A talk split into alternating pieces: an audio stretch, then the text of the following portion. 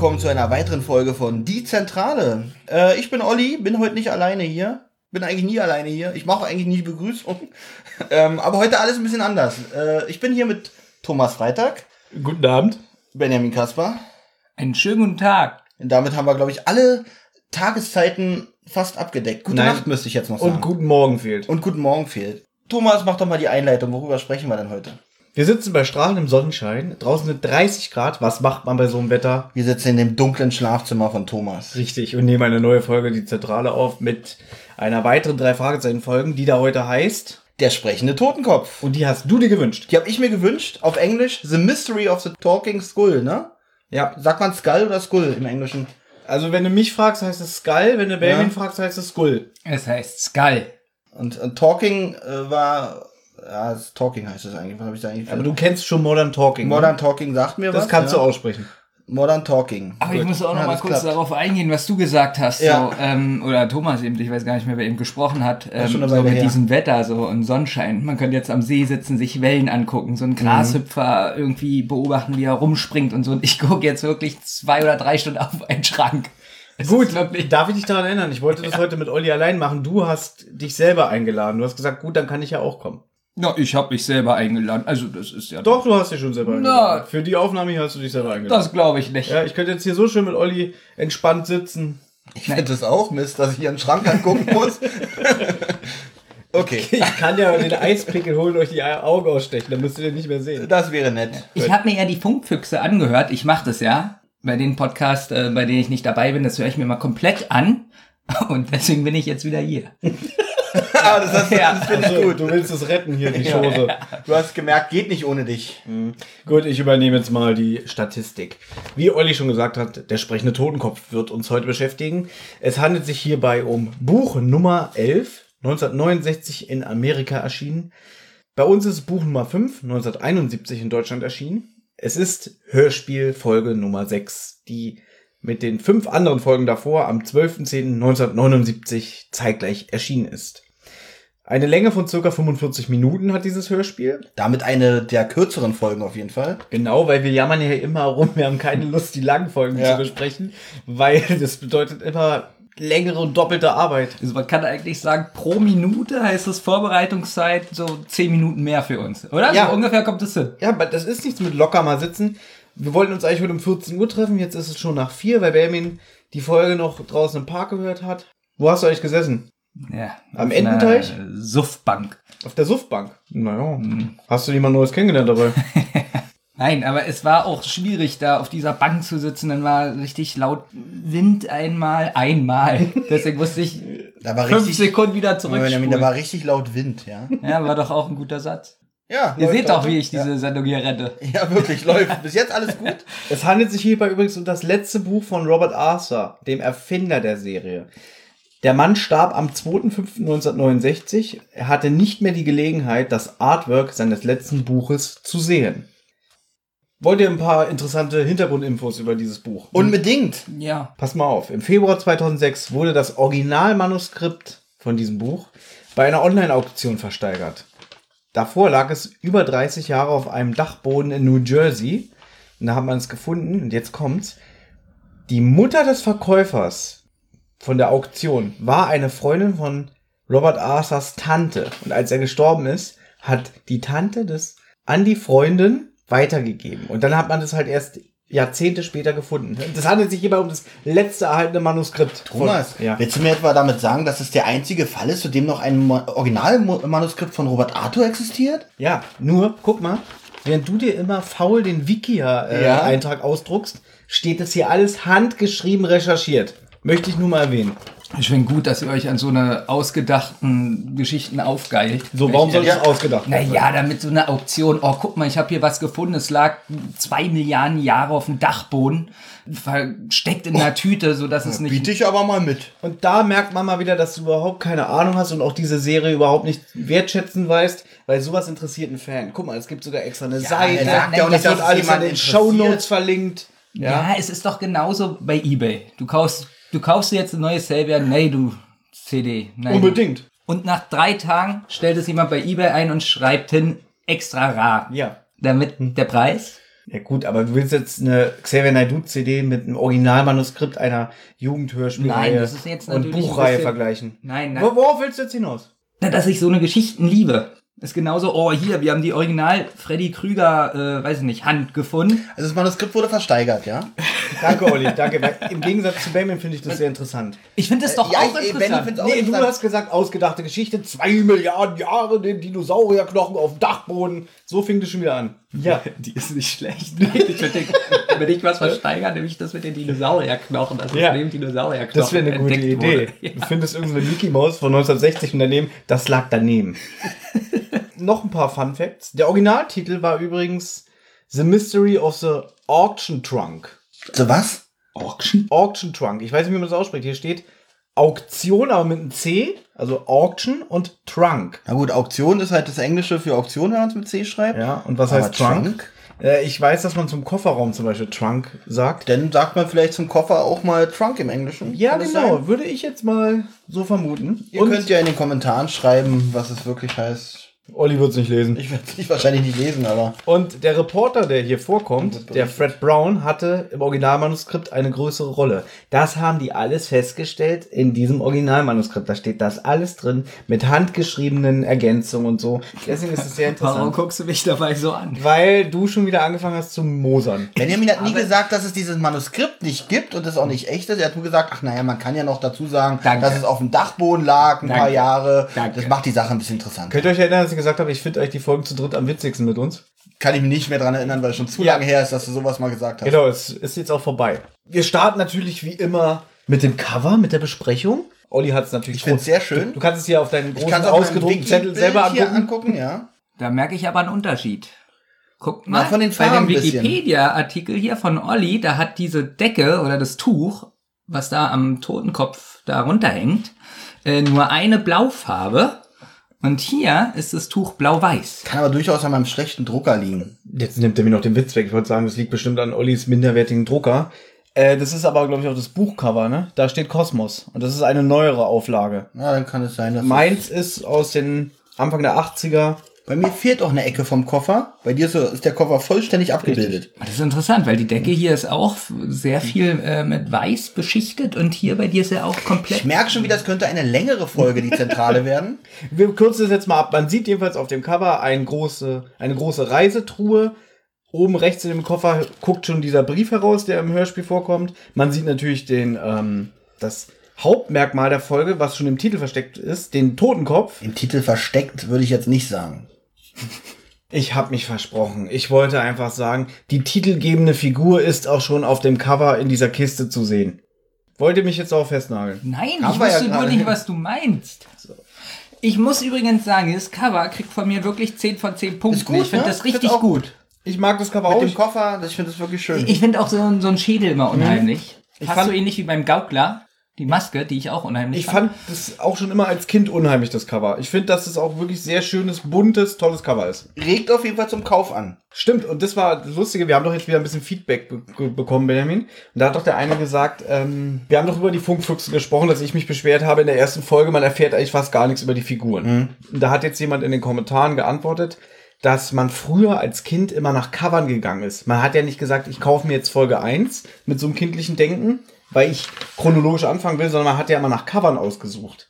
Weil das so ein schönes, buntes, unheimliches Cover ist, hätte man vielleicht damals bei den ersten sechs Hörspielen gesagt, oh, ich nehme das, weil das sieht irgendwie unheimlich gut aus. Das würde ich jetzt so nicht unterschreiben. Mir war auch als Kind wichtig, dass wenn ich äh, irgendwie Hörspiele oder irgendwas höre oder was im Fernsehen gucke, ich würde dann immer schon gern mit Folge 1 beginnen. Oh nee, da war ich so wie Thomas. Ich habe Ja, wirklich nur nach nee. Cover oder Ja. nach, nach der Geschichte gekauft. Und Nee, es waren auch nicht immer- alle Hörspiele da bei Karstadt, muss man auch sagen. Jetzt denken die Leute natürlich, ja, ja, wenn ihr, du hast ja die drei Fragezeichen gekauft. Aber ich habe halt andere Hörspiele. Ja gut, dann hast du halt John Ja, Sinclair genau. Folge 10 gekauft, weil da war irgendwie Knochen, der zermalmt wurde drauf und nicht das Ja. mit der Uhr hast du Wirklich, gekauft, genau. ne? Ich habe wirklich So. nach dem Bild. Zum Beispiel gab es doch die Muppet Babies Hörspielkassetten.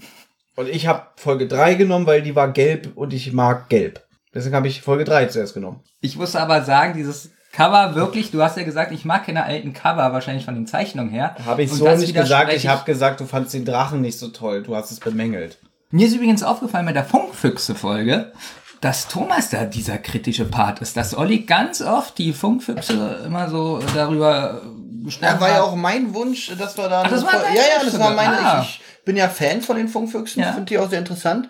Ich hätte auch gerne viel mehr dazu erzählt, aber alle Facts äh, übernimmt Thomas da am Hab ich Anfang. ihm weggenommen. Hat er mir Ja, weggenommen. sauer. Ja, da war ich dann Ich sauer. 15 Minuten äh, Hat er nur weggeschnitten, wie Ja. er gemeckert hat, ich kann gar nichts erzählen, meine Ja. Lieblingsserie. Ja, Aber, aber der, der, der Thomas, der war da schon ganz schön kritisch, fand ich. Ja, weil ich die Serie nicht so toll finde. Aber ich hab, sage ja auch ganz oft im Hörspiel, äh Quatsch, im Hörspiel, in dem Podcast, vielleicht liegt es daran, dass ich das erst so spät kennengelernt habe und nicht schon als Kind wie Olli.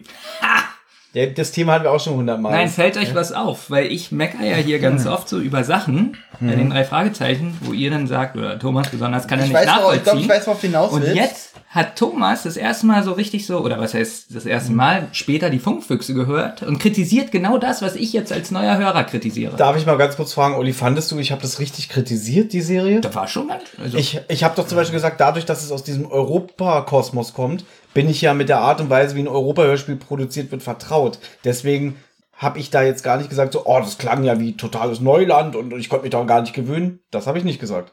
das hab Ich habe ja dir auch gerade nicht. nicht zugehört. Warum aber ich glaube, nicht? Aber ich glaube, man muss, äh, ich glaube, ich muss mir die Folge noch mal anhören mit dem mit den Funkfüchsen, wir weil diesen Dialog jetzt hier nicht führen. wenn man selber dabei ist, äh, nimmt man sowas Ja. immer ganz anders wahr, als wenn man es dann später noch mal Äh, hört. erzähl ich's dir. Weil Olli hat, glaube ich, immer noch nicht verstanden, was ein Podcast bedeutet. Dass es ein Audioformat ist. Das bedeutet, man muss zuhören. Und wenn er mir nicht mehr zuhört, werden wir hier sprechen. Aber du hörst mir auch nicht zu. Du guckst beschämt auf den Boden. Ich, ich schaue auf mein Blatt, weil ich hoffe, es geht jetzt bald weiter. Bob und Peter halten von Anfang an nicht viel davon, dass ihr Freund Justus auf einer Versteigerung ausgerechnet einen uralten Koffer mit unbekanntem Inhalt ersteigern will. Hätten sie geahnt, welche gefährliche Verwicklung sich aus dem Besitz des Koffers ergeben würden, sie hätten noch weit heftiger protestiert. Nicht genug damit, dass er neben den Kleidern und Utensilien eines Zauberkünstlers einen Totenkopf enthält. Der merkwürdige Schädel kann auch noch sprechen. Ziemlicher Schock für die drei. Für die drei Detektive, die keinesfalls an Spuk glauben. Und kaum beginnen sie, dieses Geheimnis zu ergründen, da ist schon eine ganze Bande, Bande Dunkelmänner hinter ihnen und den Koffer her. Echt? Dunkelmänner, ja.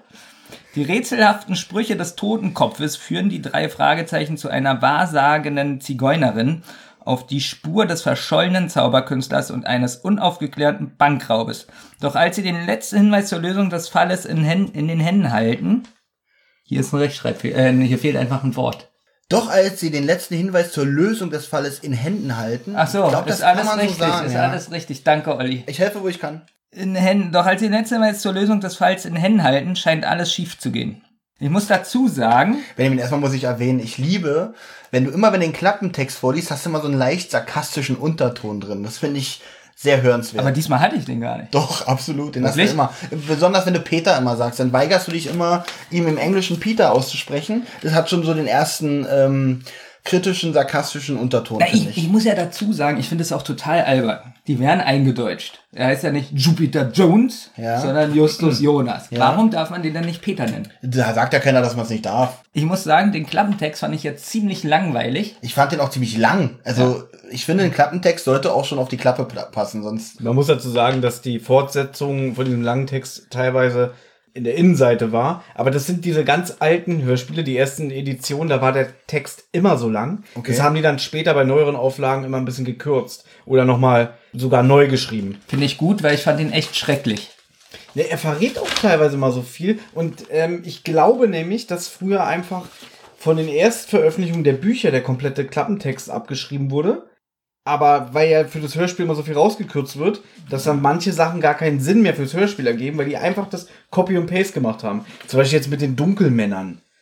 Naja, aber dazu kommen wir später. Wollen wir anfangen? Szene 1. Man hört den Aktionator. Äh, Den Auktionator, nicht den Aktionator. Und es ist Gerlach Fiedler, glaube ich, heißt der.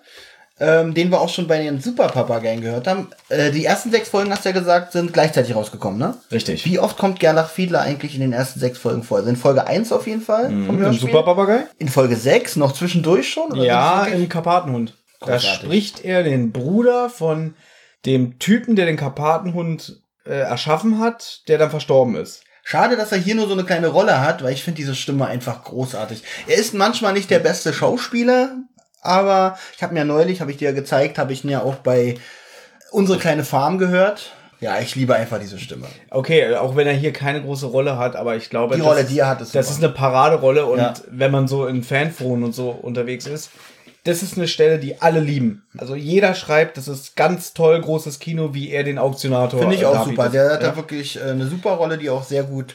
Also man könnte, könnte vielleicht einleiten dazu sagen, so, dass er wirklich so, so, so ein Showman macht. Also, Ja. Und hier das nächste Exponat und was ist hier los? Ich verkaufe das jetzt. Herrschaften, was, was ist da los? Wie ein Losverkäufer auf dem Rummel. Er ist extrem lustig. Ich Ja. muss so richtig, ich habe paar Mal zurückgespult, weil ich so lustig fand. Ja, deswegen hast du zwei Stunden gebraucht.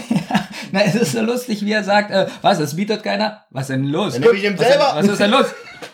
Also man muss dazu sagen, dass die, sich die drei Fragezeichen auf der gleichen Auktion befinden und Justus interessiert sich für einen Künstlerkoffer, eine Art Reisetruhe für die Garderobe. Position 28 habe ich mir in Klammern aufgeschrieben, weil einer im Hintergrund ruft Position 28 und dann, dann fängt der Auktionator richtig an, das wie geschnitten Brot anzupreisen. Mich hat soundtechnisch was genervt. Ja, erzähl. Und zwar, wenn der Aktionar, äh, Auk jetzt sage ich es auch schon. Auktionator. Ja. Wenn er redet, sind die Hintergrundgeräusche und so alles ganz normal. Mhm. So. Wenn die drei Fragezeichen reden, wird immer der Hintergrund runtergedreht. Die Soundkulisse. Finde ich ganz doof. Ja, damit man die Stimmen besser versteht. Ja, natürlich, aber vielleicht stell dir vor, so, so, diese imaginäre Kamera, die geht wahrscheinlich immer zum Auktionator und dann zoomen wir rüber zu den Detektiven, die mitten im Gewühl sind und weil die so unter sich Genau, sind, die wird sind es ja dann auch- gedämpft. Die sitzen ja auch an anderer Stelle. Und du darfst nicht vergessen, du hast ja wieder über Kopfhörer gehört. Sowas ist alles viel krasser, wenn man über Kopfhörer hört. Das ist mir zum Beispiel wieder mal gar nicht aufgefallen. Gut, dann nehme ich meinen Kritikpunkt Justus- zurück, wenn ihr mich anmeckern. Danke. Justus kündigt hier auch schon an, dass er mitbieten möchte. Und Peter ist da so ganz, so, Ja. der ist, aber finde ich auch wieder super gespielt von Peter, diese so, ernsthaft, ja, diesen alten Koffer, aber lasst es doch bleiben. Also der, der ist total entsetzt. Ich möchte anmerken, dass die schauspielerische Leistung von allen dreien in dieser ganzen Folge wirklich herausragend ist. Also Generell, nicht nur die drei. sehr authentisch, also alle, aber bei den dreien, wo ich ganz oft so dieses Overacting und so kritisiere, muss ich sagen, in dieser Folge absolut nicht. Und äh, wie du sagst, äh, Peter fängt da schon gut mit an, der natürlich erbost darüber ist. Was mich allerdings wundert, dass keiner mitbietet bei dem Koffer, weil so ein Koffer ist, glaube ich, auf jeder Auktion immer ein Renner. Weil diese ganzen Flughafenauktionen, die es ja wirklich gibt, wo verloren gegangene Koffer, in Anführungsstrichen verloren gegangene Koffer versteigert werden, sind ja auch immer, da gehen ja Koffer mit teilweise für 600 Euro weg, für drei Unterhosen, die da drin sind. Also erstmal ist es super, finde ich, wie Bob zum Beispiel durch die Nase lacht, so dieses authentische. Er macht Ja. ganz kurz zum Beispiel so, sowas hört man sonst nicht in anderen Hörspielen. Wisst ihr, was ja, ich auch meine? bei den so, neueren Folgen wäre das jetzt so, ha, ha, ha. Genau. So wieder so übertrieben. Ja, da Ja. weißt du. Und da wirkt es einfach authentisch. Ähm, was ich noch sagen muss, man denkt, dass der Nator. Auktionator, oh Gott, das mit Absicht verkaufen will oder dass es irgendwas, dass er will, dass die drei Fragezeichen das bekommen, hatte ich zuerst Ist ja das witzig, Gefühl. dass der Auktionator das mit Absicht verkaufen will. Ja, das nein, nein, nein. Ich meine an die drei Fragezeichen. Nein, das Okay. stimmt nicht. Er redet zur Allgemeinheit und Justus ist der Erste, der sich meldet. Und dann hat der Auktionator, ein Dollar und genau, dann und der hat da keinen Bock mehr, hat gesagt, ach, zum ersten, zum zweiten und dritten, Ja, find ich gut. Fettsack, nimm das. Genau so ist es, dass er sagt irgendwie, pass mal auf, es bietet eh keiner, wisst ihr, was ich jetzt mache? Eins, zwei, drei und weg. Und dann finde ich auch gut, wie er sagt so. An den äh, Jungen mit dem klugen Gesicht in der ersten Reihe. Genau, mit dem klugen Gesicht. Ja. Ich möchte trotzdem noch mal sagen, auch wenn ihr mich jetzt komplett überstimmt, ich hatte das Gefühl, die drei Fragezeichen sollen den Koffer kriegen. Wie kommst du darauf? Ja, das verstehe ich auch immer nicht, diese komm ich wirklich- Fantastereien. Ja. Das Ja. gibt's doch nicht. Weil, so wie ihr das eben gesagt habt, er sagt einen Dollar und dann hätte er ja noch kurz fragen können, äh, und will noch einer? Nein, er hat sofort gesagt 1, 2, 3. So, Ja, weil er doch und lange danach, genug und danach, hat. na komischerweise meldet sich ja danach sofort die Frau und will ja den Koffer die haben. kommt zu Die spät. kommt zu spät, die hat jetzt irgendwie. Ich frage mich Naja, eigentlich, wo die kam- Frau vorher war. Sie Können, wir- kam, können wir vielleicht chronologisch bleiben? Wir, wir- wir können das ja erwähnen und dann kannst du nochmal fragen. Denn jetzt, wo der Koffer weg ist und Justus stolzer Besitzer ist, kommt eine Frau rein, halt, halt, ich biete 30 Dollar oder, oder 20, keine Ahnung. Und dann, Achtung, jeder drei Fragezeichen-Fan weiß jetzt, was ich erwähne. Ich sag's aber für euch. Verdammt, ich bin keiner, aber ich weiß es nicht. Es ist ein Fehler. Ihr müsst es euch nochmal anhören. Es kommt eine Frau rein und meldet sich, sie will den Koffer ersteigern. Ja. Und dann sagt Gerlach Fiedler, aka der Auktionator, tut mir leid, der Herr, schon weg. Und wie wir wissen, ist ja die Frau verkleidet, ist ja ein Mann, was sich im Laufe des Hörspiels irgendwann mal aufklären wird. Es steht ganz oft im Internet irgendwie, haha, der Auktionator hatte hellseherische Fähigkeiten. Oder warum sagt er, tut mir leid, der Herr? Du guckst mich gerade ganz kritisch an. Warum? Äh, weil ich, ich, ich versuche, ich konzentriere mich nur gerade, weil ich gerade versuche, habe ich, also versuche bei, für mich äh, zu rekapitulieren, ob ich diese Stelle gehört habe. Na, anscheinend Mir ist nicht. sie nicht drauf, ich habe sie nicht rausgehört. Ich habe mir sogar noch notiert, ich habe ich hab zum Beispiel die Dame gar nicht in Verbindung gebracht mit dem, was später noch kommt. Ich habe mir nämlich aufgeschrieben, die Dame kommt dann nämlich nie wieder. Aber sie ist ja dann, ich werde nicht vorgreifen, gut, jetzt macht das alles ein bisschen Sinn. Genau. Also, aber du hast schon erkannt, die Stimme von der Dame ist eine gewisse Person, Ja. die später auch vorkommt. Okay, da habe ich nicht so drauf Und jetzt nochmal zu Damons Einwand, dass ja der Auktionator von Anfang an den Plan hatte, den drei Fragezeichen den Koffer zu Ist vermachen. ja nicht so. Ich Richtig. hatte, ich sag doch nur, dass ich das Gefühl hatte. Benjamin, deine Gefühle sind uns Ja. ziemlich... Und dann hör doch auf, das so einzuleiten mit, ihr passt mal auf, ihr macht mich ja immer hier fertig. Aber, so dass der genau, es kam, es kam jetzt, als wenn wir jetzt, als wenn du uns jetzt hier komplett demontieren willst. Genau, Ihr beide ihr habt tut immer so, als wäre ich doof. Ihr beide aber- habt mich eben schon äh, de- demontiert. Zu Recht. Gut. So. Äh, was ich übrigens auch noch erwähnen möchte, was ich sehr großzügig fand, weil Justus doch den 1 Dollar bietet und ihm die anderen das ja ausreden wollen, dass er sagt, wenn was Wertvolles drin ist, dann teilen wir. Finde ich total nett von Justus. Ja, dann hätte ich aber auch den ein Drittel von dem Dollar bei jedem dann abgezogen. Ja, und das unterscheidet dich und Justus, weil Ja. Justus ist ein guter, Na, großzügiger nachher, Mensch. nachher macht er ja noch was noch viel großzügigeres, aber ich will nicht vorgreifen. Jetzt haben sie den Koffer. Ein Reporter namens Fred Brown. Gesprochen von Peter Buchholz, glaube ich. Ja, den kennen wir schon aus Den Folge kennen wir 2. aus Phantom See, da hat er den Robbie gesprochen. Richtig, Spinner. Diesen, diesen, ja, diesen recht skeptischen Spinner. Hier spielt er aber eigentlich einen sehr sympathischen Menschen. Ähm, der kommt von den Hollywood News, der Reporter. Und er will ein Foto machen, weil anscheinend war nichts Spannendes auf der Auktion. Und er hat so eine Rubrik dies und das. Und da will er halt einfach über die drei Fragezeichen berichten. Was ich da ganz witzig fand. Justus bestimmt, wo Peter und Bob sich für das Foto aufstellen sollen. Erstens das und zweitens klingt es so, als wenn die sich zehn Meter weiter wegstellen. Ju, äh, Peter, du, da! So, als Ja. wenn zehn Meter weiter weg. Ja, aber es ist so witzig. Der Typ ist der, ist der Fotograf. Und Justus sagt, Ja. du dahin, du dorthin. Anstatt dass er sagt, aber das ist mein Job. Hat er sich wahrscheinlich gedacht. Du dumme Göre. Und dann lächeln. Bob liest dann vor, dass auf dem Koffer so ein Schildchen ist mit der große Galle war. Dann kommt dieser russische Kronjuwelen-Gag. Was mich, genau, das sagt er, das hat ja der Auktionator schon gesagt. Vielleicht sind da die russischen Kronjuwelen der Zahnfamilie drin. Ja, dieser Gag kommt dreimal vor. Ja. Unglaublich. Und jetzt sagt es ja auch noch der Reporter. Was mich nur wundert, dass der Reporter gar nicht, also er möchte ja eine Story, er sagt ja auch noch, na, vielleicht kommt er morgen in der Zeitung, kommt drauf an, ob dem Chef das gefällt. Aber er will gar nicht wissen, was im Koffer ist, anstatt er mal sagt, Jungs, mach doch mal kurz auf, dass wir kurz mal reingucken können, was da drin ist. Also für einen Reporter finde ich ein ziemlich schlechter Job. Das den wird er da aber noch gemacht hat. besser, gerade was den Inhalt des Koffers angeht. Das habe ich mir aufgeschrieben für die nächste Szene. Ich weiß, was du sagen möchtest Ja. und das ist mir ganz oft bei den drei Fragezeichen aufgefallen. Die wollen was haben, unbedingt, haben das und gucken erst nächsten Tag oder so nach. Da ist übrigens noch eine Stelle nachher in dieser Folge, wo mich sowas wundert. Das haben wir, glaube ich, letztes Mal bei der Folge gehabt mit dem Brief irgendwie, wo die einen Brief haben und den auch erst so später aufmachen. Ja, irgendwas war da mal. Ja, schon, also diese ganzen Podcast-Aufnahmen sind ein Brei in meinem Kopf inzwischen. Er zeigt, äh, die geben ihm noch die Karte. Ah ja, genau. Sie geben Brown die Karte und dann wird, weil wir ja hier eine der ersten Folgen haben, wird hier auch noch explizit die Erklärung geliefert für die Fragezeichen, was die bedeuten, warum die sich die drei Fragezeichen nennen. Das hat man ziemlich oft in den ersten Folgen, was ich aber immer wieder zu der, zu der Zeit, wo es entstanden ist, gut finde. Ganz kurz noch, jetzt kommt ja äh, Musik. Hab, ich habe die äh, Folge über Spotify gehört. Wurde da wieder Musik ausgetauscht? Natürlich. Ja, die Musik. Natürlich, auch. Aber nicht jede Musik. Es gibt da tatsächlich Ja. ein Stück, wo ich dachte, das ist doch aus der Originalfolge. Ich weiß nicht, wann die Stelle nochmal kommt. gibt zwei, drei Stücke, die aus der Originalfolge sind, weil das sind die Stücke, die damals Europa von so einem Orchester hat einspielen lassen. Ich glaube schon in den 60ern oder so. Und Die an Europa- denen, an denen haben sie die Rechte, aber Okay. nicht an den Carsten Bohn Stücke. Benjamin, versuch dir mal zu merken, bis Folge 37 sind alle Stücke fast komplett ausgetauscht worden. Bis auf diese Orchesterstücke. Okay, weil irgendeine Folge hatten wir, da wurde, glaube ich, nur ein einziges Stück mal ausgetauscht.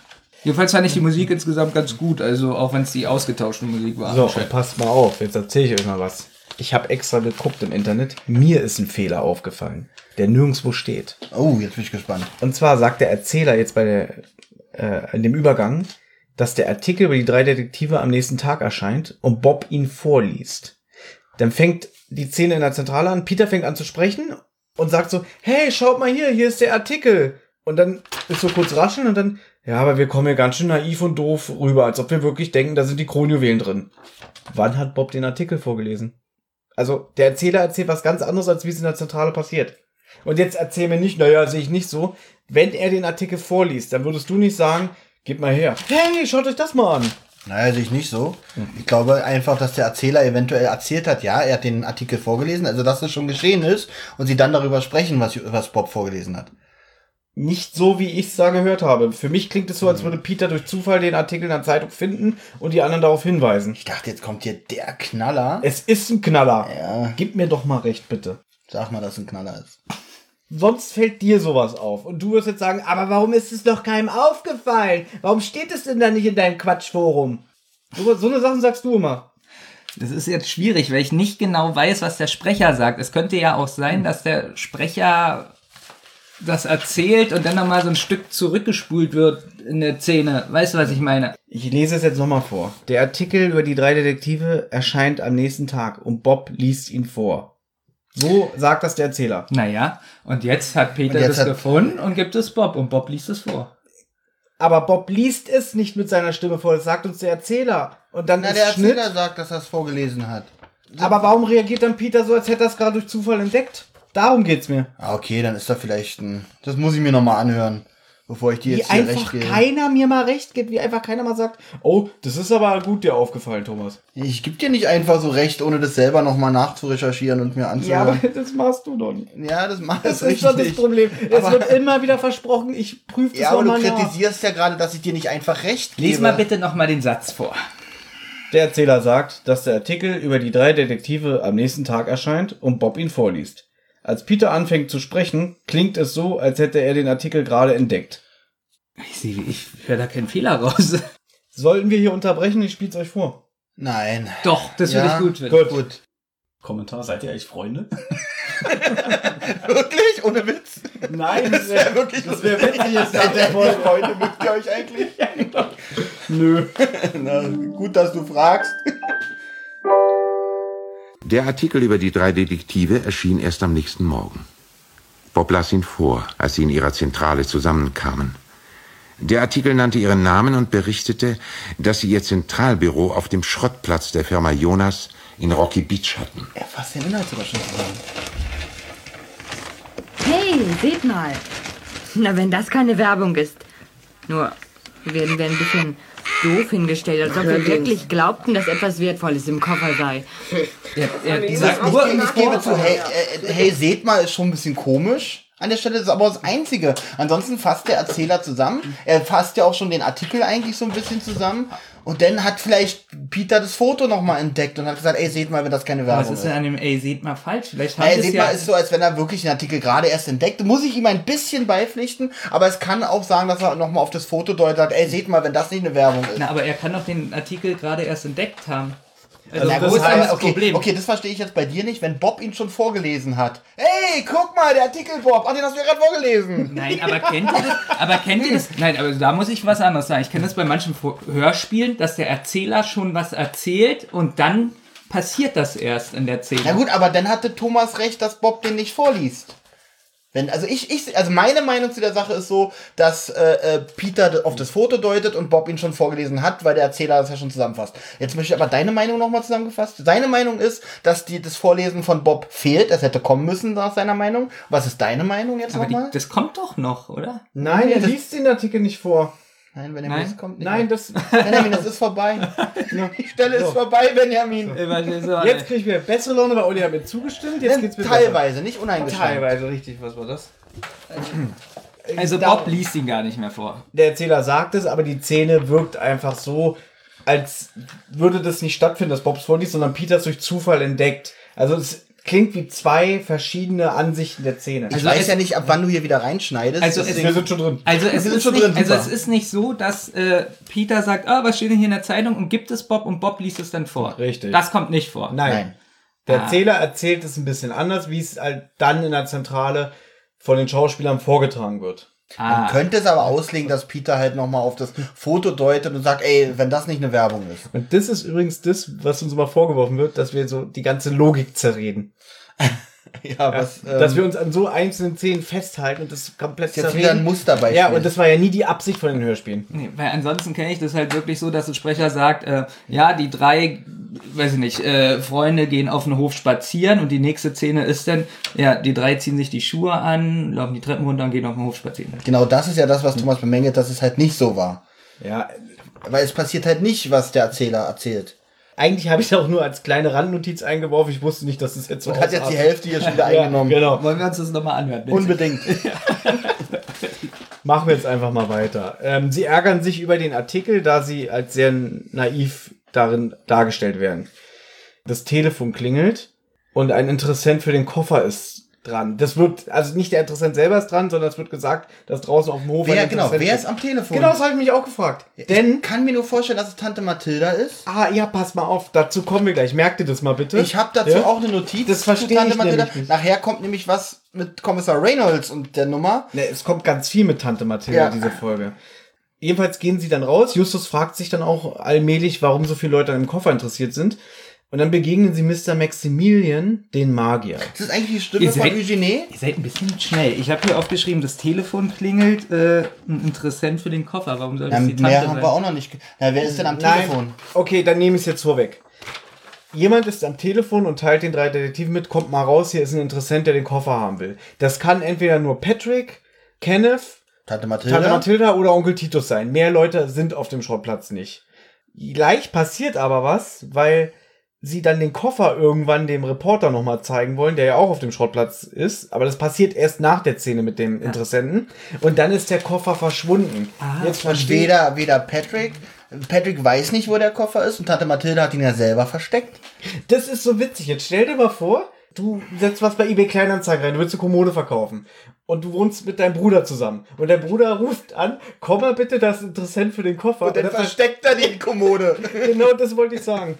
Er versteckt die Kommode und dann denkst du, wo, wo ist sie denn? Bin ich jetzt bekloppt? Und dann geht der Typ wieder, der wollte dir 100 Dollar, äh, 100 Euro geben. Und dann kommt der Bruder, na, du machst so einen geknickten Eindruck. Ja, ich hab die versteckt, da steht sie doch. Kommen wir später nochmal, haben wir noch einen Total, kleinen. äh, Haben wir noch einen verwirrt. kleinen- Weil ich dachte, dass der Interessent selber am Telefon Ich hatte ist. vorhin eine Frage gestellt und zwar Maximilian Richard Laufen. Ist das auch Eugenie? Nein, Nein, äh, verdammt, da habe ich mich verhört. Mr. Fentress aus dem Superpapagei. Ah, okay. Aber ich muss sagen, dass ich habe das erst ganz spät erkannt, dass er das ist. Ja. Und auch nur durch Zufall, weil ich es gelesen habe. Weil er hat so eine ganz komische, ich er hat mich helle an Stimme. erinnert. Oder hier der Mr. Äh, Mr. Shelby. Shelby, stimmt. Genau, das Shelby. ist die Stimme von Shelby. Aber ich finde mal, dass man ihn hier überhaupt nicht erkennt. Habe ich auch nicht ansatzweise Das krass, verbunden mit. Wie er die Stimme Machen. verstellt.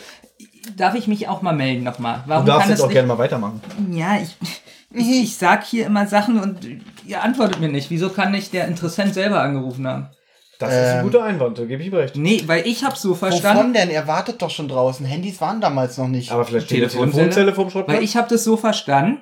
Zeitungsartikel ist da, äh, die Detektive haben alles genannt, Mhm. wo, wo ähm, der Platz ist und alles. Und ich habe jetzt gedacht, dass der Interessent selber da anruft, weil ja alles bekannt ist, wo der Koffer ist. Dazu würde ich gerne Folgendes sagen. Und zwar zitiere ich jetzt wieder die rockybeach.com, da gibt's ja. die Fehlerseiten. Hier steht nämlich auch zum Beispiel, Hauptkommissar Reynolds erzählt den drei Detektiven am Telefon, er habe die Nummer der Zentrale von Tante Mathilda bekommen. Doch woher kennt Tante Mathilda die Nummer? Denn die Zentrale ist ja ein versteckter Wohnwagen auf dem Schrottplatz, wo musst du dir vorstellen, ganz viel Schrott drauf liegt, weil das ist ja ihr geheimer Clubraum. Also jetzt hast du mir meins schon vorweggenommen. Das wollte ich eigentlich vorhin noch mal an, äh, später nochmal ansprechen. Was mich nur wundert, da rufen doch auch die Klienten alle an, die mit denen zusammenarbeiten. wir sind ja aber noch ganz am Anfang in der Hörspielserie. Sogar die Typen aus dem Geisterschloss konnten diese Nummer anrufen und äh, also diese Nummer, es ist keine Geheimnummer, so wie ich das in den letzten Folgen oder generell mitbekommen Okay, wir habe. verrennen uns jetzt gerade ein bisschen, weil einerseits sagt Benjamin natürlich, äh, der Interessent könnte doch selber anrufen. Du sagst ja wie, es gibt kein Handy, es gibt keinen Anschluss. Es ist schon, also ein bisschen merkwürdig ist schon. Aber selbst wenn es eine Geheimnummer ist, dann kann ja wohl Tante Mathilda diese Nummer kennen. Nein, Weil hier steht nein, ja nein, doch, nein. woher kennt die Tante Mathilda? weil Tante Mathilda nicht erfahren soll, dass die Jungs die Zentrale haben zu diesem Zeitpunkt der Serie. Denn du musst dir vorstellen, die haben diesen Wohnwagen irgendwann mal gekauft, Onkel Titus und Tante Mathilda. Und dann haben die Jungs den unter den Schrott versteckt und zu ihrer geheimen Zentrale gemacht. Die beiden hier, Titus und Mathilda, haben es inzwischen vergessen, dass dieser Wohnwagen auf dem Gelände steht, Ach, weil sie den nicht sehen. Ach, deswegen wird auch so oft Ja. thematisiert, dass Tante Mathilda Justus sucht. Genau. Du hast es erkannt. möchte ich noch ein bisschen. Jetzt erst, ich bin schon ein toller Fan. raus. Deswegen bist du der zweite Podcaster, ich bin der erste Podcaster. Ben ist verantwortlich für dumme Fragen und Archiv. Für dumme, provokante Fragen. Das war nicht mal provokant. Das war, einfach nur, das war einfach nur ernsthaft gefragt, warum der nicht selber anrufen kann. Denn der Supergangster der Folge ruft ja auch bei denen an. Der hat ja auch irgendwoher die Nummer. Ach stimmt, der Gangster am Ende. Ja, weil Ja. ihr macht mich hier schon wieder. Und deswegen, wir verrennen uns jetzt gerade. Es Ja. ist wirklich, wir machen jetzt Also gerade drauf, das ist keine Geheimnummer. Könnt ihr sagen, was ihr Ja, wollt. sagen wir einfach, der Interessent selber ruft an. Obwohl ich es witziger finde, wenn Tante Mathilda sagt, kommt mal raus und schnell den Koffer versteckt. Fände ich witziger. Ja, wirklich gut. So, sie gehen jetzt raus. Nee, sie sind schon draußen, reden mit dem Max- Maximilian und jetzt lügt Justus. Er bietet erstmal 100 Dollar für den Koffer, was ich ein sehr großzügiges Angebot finde. Vor Und ja, damals zu dem Zeitpunkt, ne? 100 Dollar war, glaube ich, inflationsbereinigt. Schon Geld. Kleines Vermögen, ja. und jetzt lügt Justus und sagt, der Koffer sei gestohlen. ja warum, warum meinst du, macht er das? Na, weil er den nicht verkaufen möchte und gar nicht, das, lange, nicht lange mit ihm diskutieren möchte darüber. Ja, aber Justus ist doch so eloquent und kann sich so gut ausdrücken, dass er einfach sagen könnte, ich möchte nicht verkaufen, ich bin an dem Geheimnis um den Koffer selber Gut, hast du denn eine andere Theorie, warum er das macht? Ja, ich weiß es nicht. Also deswegen frage ich dich ja, warum Na, du also das meine denkst. Theorie ist, dass er einfach mit denen eine unangenehme Diskussion aus dem Weg gehen möchte. Muss ich auch sagen, passt aber nicht zu Justus Das stimmt, das Jonas, so passt wie ich nicht. ihn bisher Lügen kenne. sowieso nicht. Ich habe mir sogar noch notiert, sonst lügt Justus eigentlich nie. Peter sagt es ja sogar noch Ja, vorwurfsvoll. du hast gelogen, ja. Und das war nicht nötig gewesen, sagt er auch noch. Aber der, der wirkt ja auch so in seiner Art und Weise. Ich weiß nicht, wie der Typ im Buch beschrieben wird. Ich kenne das Buch nicht von dem, von dem Fall. Aber durch die Stimme finde ich schon den Maximilian ein bisschen unheimlich und eklig. Das Also, ist richtig unheimlich. oder? Als Kind habe ich mir wirklich gedacht, so, oh, was ist das für ein Typ? Weil ich dachte immer, der, der ich glaube, wo ich die Folge zum ersten Mal gehört habe, das ist der Böse. Ich habe es ja im Park auf der Bank gehört Ja. und ich saß unter der Bank dann. Ich so, weil ich, nee, ich hatte wirklich, aber die Stimme ist wirklich unheimlich. Und deswegen dachte ich, äh, könnte ich mir nur erklären, vielleicht traut Justus dem nicht und denkt, irgendwas stimmt mit dem nicht, den lüge ich jetzt an. Übrigens wird er hier in meinen Wikipedia-Aufzeichnungen Magic Max genannt, aber es wird wahrscheinlich im Buch nur erwähnt, weil im Hörspiel kommt Magic Max nicht einmal vor. Er stellt sich ja selber auch nur als Maximilian der Zauberer oder der Magier vor. Ich nehme mal an, dass er Magic Max wahrscheinlich im Original heißt. Magic Mike. Magic Mike, genau. XXL. Ja, jedenfalls verschwindet er wieder. Und der Reporter kommt. Und das nervt mich ein bisschen in der Folge. Ich habe eben schon kurz mit Olli drüber gesprochen. Es ist ganz oft so in dieser Folge, einer kommt, einer geht, einer kommt, einer geht, einer kommt, einer geht. Genauso habe ich das heute auch empfunden. Wirklich? Ja. Danke, dass du das auch Normalerweise denke ich ja über so eine Sachen nicht nach, aber wenn du dir Notizen machst, finde ich witzig, der Maximilian steigt ins Auto, fährt weg. Ach, da kommt ja der Reporter. Der Reporter kriegt nicht das, was er will, steigt ins Auto, fährt weg. Es kommt Tante Mathilda. Es ist so geht es die ganze Zeit. ja, Das ist mir nicht negativ aufgefallen. Also eigentlich Nicht negativ, aber es ist schon ich gar nicht drauf geachtet. wie so ein. Fahrplan. Weil Okay. in keiner anderen Folge, die wir bisher gehört haben, war das so. Da kamen ganz oft so zwei oder Anruf nebenbei und der war noch da. Und hier ist es wirklich immer so, einer kommt, Abschluss, neuer kommt. Mhm. Das hätte man, wäre vielleicht besser gewesen, wenn sich das ein bisschen überschnitten hätte, oder sagt, oh, guck mal, da hinten ist der Genau. Reporter. Genau. Und dann sagt Maximilian, na, ich wollte sowieso gerade gehen oder so. Das wäre super. Das wäre eine Ja. gute Überleitung. Und hier würde ich gerne mal unsere Zuhörer bitten. Wie gesagt, ich kenne das Buch nicht. Wenn jemand das Buch gelesen hat, kann er sich gerne bei uns in den Kommentaren melden und uns sagen, wie das im Buch äh, abläuft. Fände ich ganz toll. Genau, jetzt kommt der Reporter wieder und der erzählt jetzt. Von dem sprechenden Totenkopf. Das war fand ich witzig, den Reporter. Kennt ihr mich noch? ja, war gestern. Kennt ihr mich noch?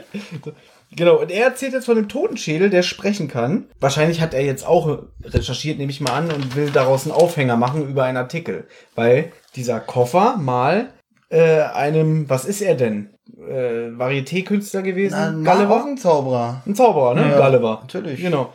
Ich finde Bobs Reaktion so witzig, wie er den sprechenden Totenkopf erwähnt. Alle so, was, wie was? Und Bob, wieso denn? Also, Siehst du, das habe ich jetzt nicht auf dem Schirm.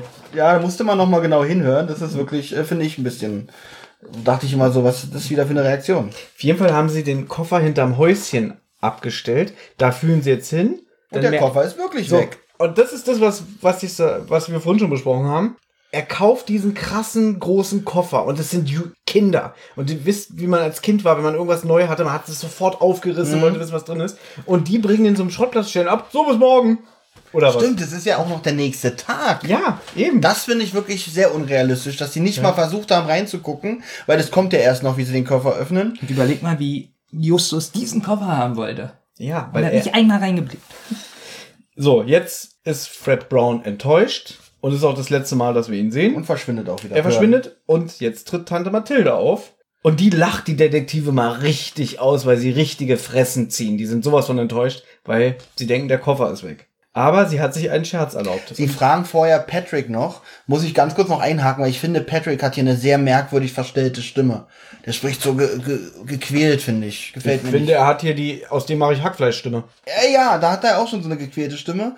Ähm, zum Beispiel in die bedrohte Ranch ist, glaube ich, Das ist der gleiche Sprecher da. Ja, sehr Äh, geil. da finde ich ihn gut. Hier finde ich ihn nicht gut. Und äh, um deine Frage zu beantworten, das ist der Eugenie-Sprecher. Ach so, das, oh, da wäre ich jetzt wirklich nicht drauf gekommen. Gut, Mathilda wollte sich einen Scherz erlauben, wie sie selber sagt, und hat den Koffer zu den anderen Koffern gestellt. Die haben wohl eine Kofferabteilung auf dem Und wie nennt man das heute? Troll oder so? Ja, Die, genau, sie die wollte die, die wollte die drei Detektive trollen. So, Benjamin hat heute so wenig gesagt. Sie ist ein Schrottplatz-Troll. Erzähl du mal, wie ich es hab gar weitergeht. nicht so wenig erzählt. Finde ich auch.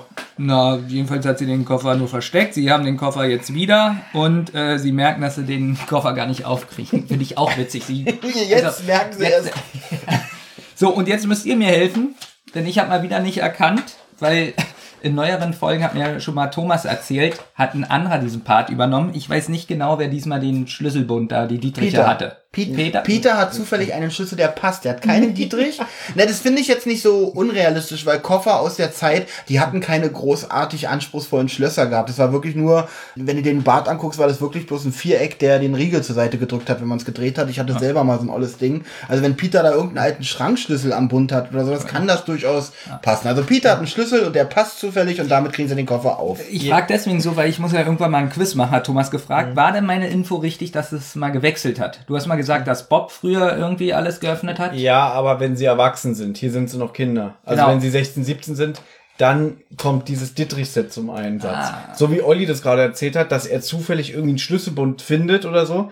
Genauso sehe ich das nämlich auch. Und ich will das jetzt auch wieder nicht zerreden oder schlecht machen. Es ist witzig, dass er sagt, wir brauchen einen Schlüssel. Nimm doch den hier. Ja, der passt. Ich muss noch mal ganz kurz auf die Stelle zurückgehen, wo der Reporter den entsprechenden Totenkopf erwähnt. Die flippen ja alle aus, als wenn es der Megatrick des Jahrhunderts wäre, dass ein Zauberkünstler mit einem Plastiktotenkopf auf der Bühne steht und den sprechen lässt. So, Olli, das Buch ist 1969 erschienen. Ja, auch Und da. Bitte auch sehe da. es nicht aus den Augen von 2019, sondern sehe es als Kind der 60er Jahre.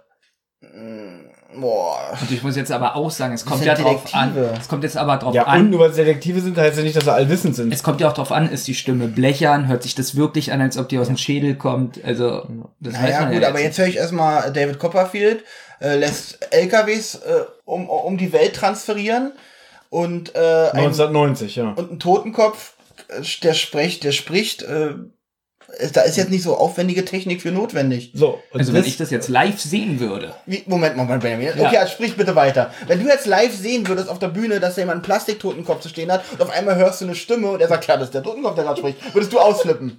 Eventuell. Okay. wenn ich da kein Lautsprecher, nichts sehe an dem Totenkopf. Nichts. Okay, Lautsprecher sind jetzt auch, ich sag mal so, wenn du in der Halle bist, an links und rechts, irgendwo versteckt, irgendwo hängen Lautsprecher an der Wand.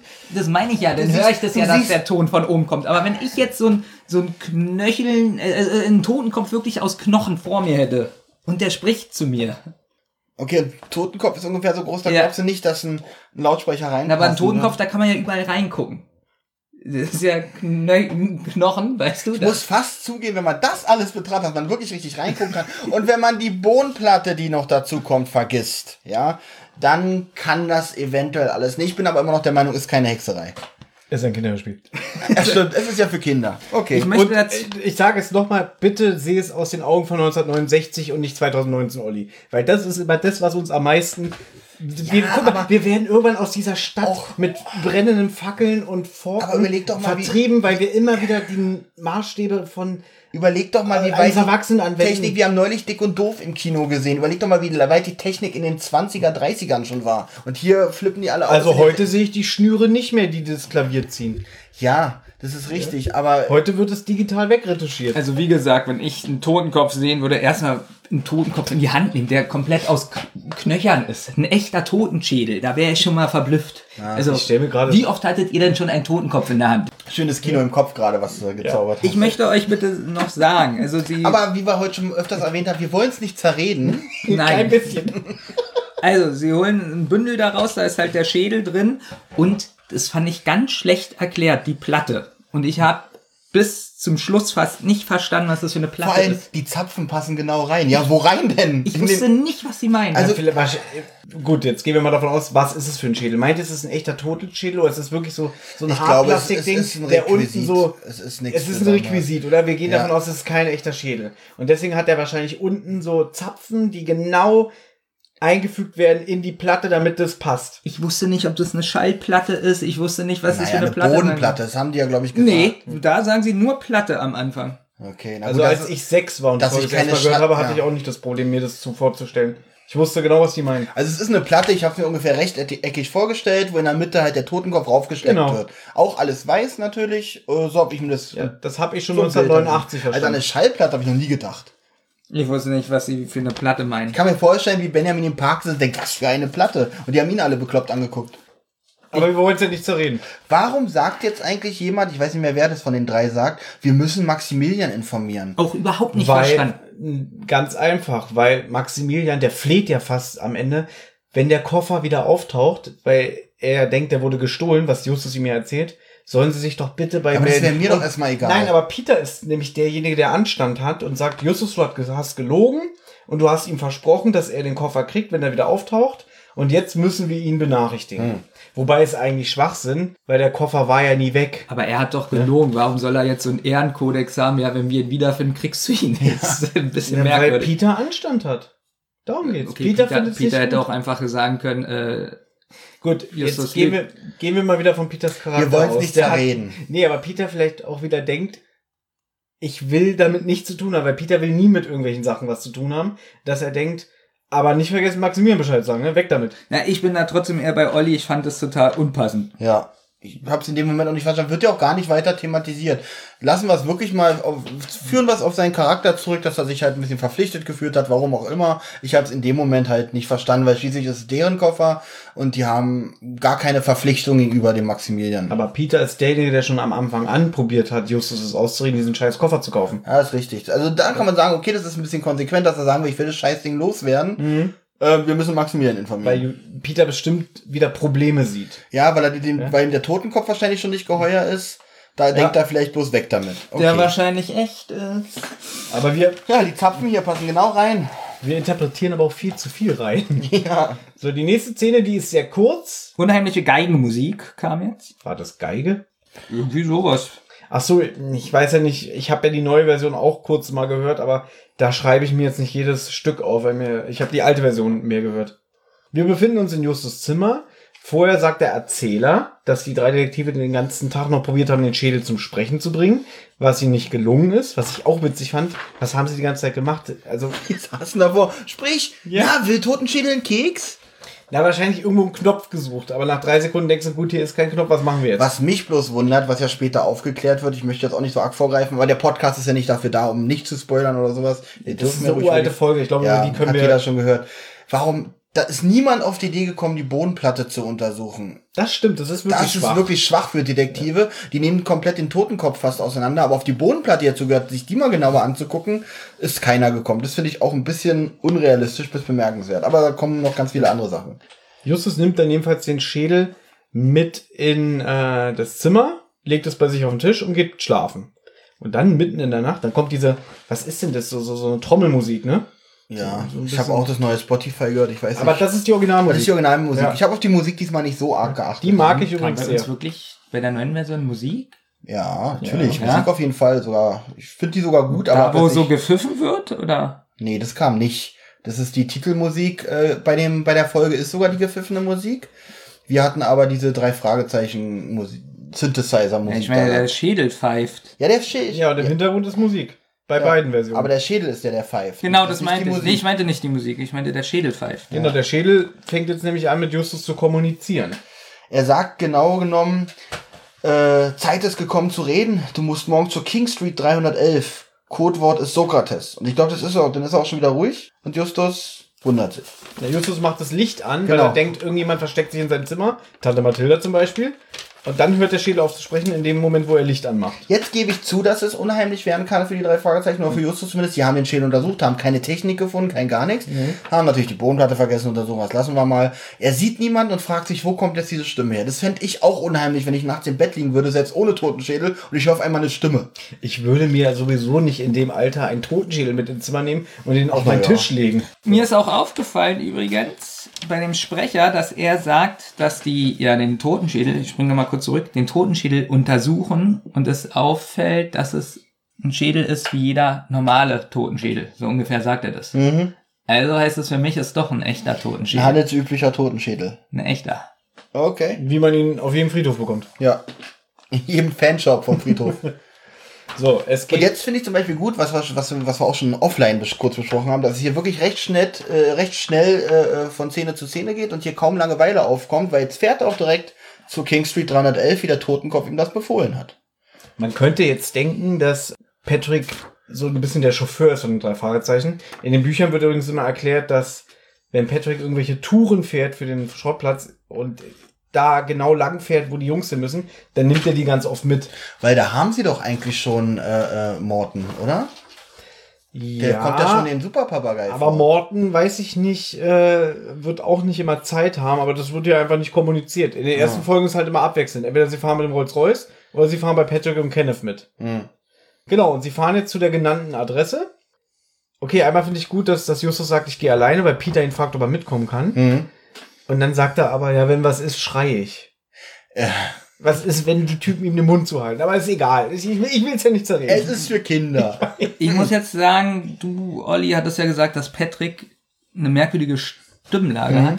Und da ist mir auch aufgefallen, wie er sagt zu Justus, pass auf dich auf. Wie er es sagt und so, das war so wie so ein geistesgestörter, aggressiver. Er quält das so raus, Ja. so als wenn ich will hier, als wenn er, als wenn der die Regisseurin gesagt hat, du musst hier einen Bösen spielen. Ich, ja, ich habe auch, böse ich habe aufgeschrieben, dass ich alle Synchronsp Synchronsprecher, sag immer Synchronsprecher, dass ich alle Ja, Sprecher gut fand, außer ihn. Ich fand ihn ganz. Genau, ihn fand ich auch nicht gut in dieser Folge. Und da wollte ich euch mal fragen, ist er immer so, aber anscheinend ja nicht. Nee, also zum Beispiel bei Die bedrohte Ranch, die Folge kenne ich ja auch sehr gut, schon sehr oft gehört, da klingt er gut. Da klingt er nicht so gequält, da klingt er, ja. Ja, so, Kann ich nicht zu sagen. Ich finde, dass Patrick immer souverän klingt und immer gleich. In der Für Folge finde ich es nicht. Finde ich nicht. Ich finde, dass er das ganz normal Also ich fand ihn total- sogar ein bisschen besorgt sagt, pass auf dich auf. Wir wollen es nicht zerreden. Ja, aber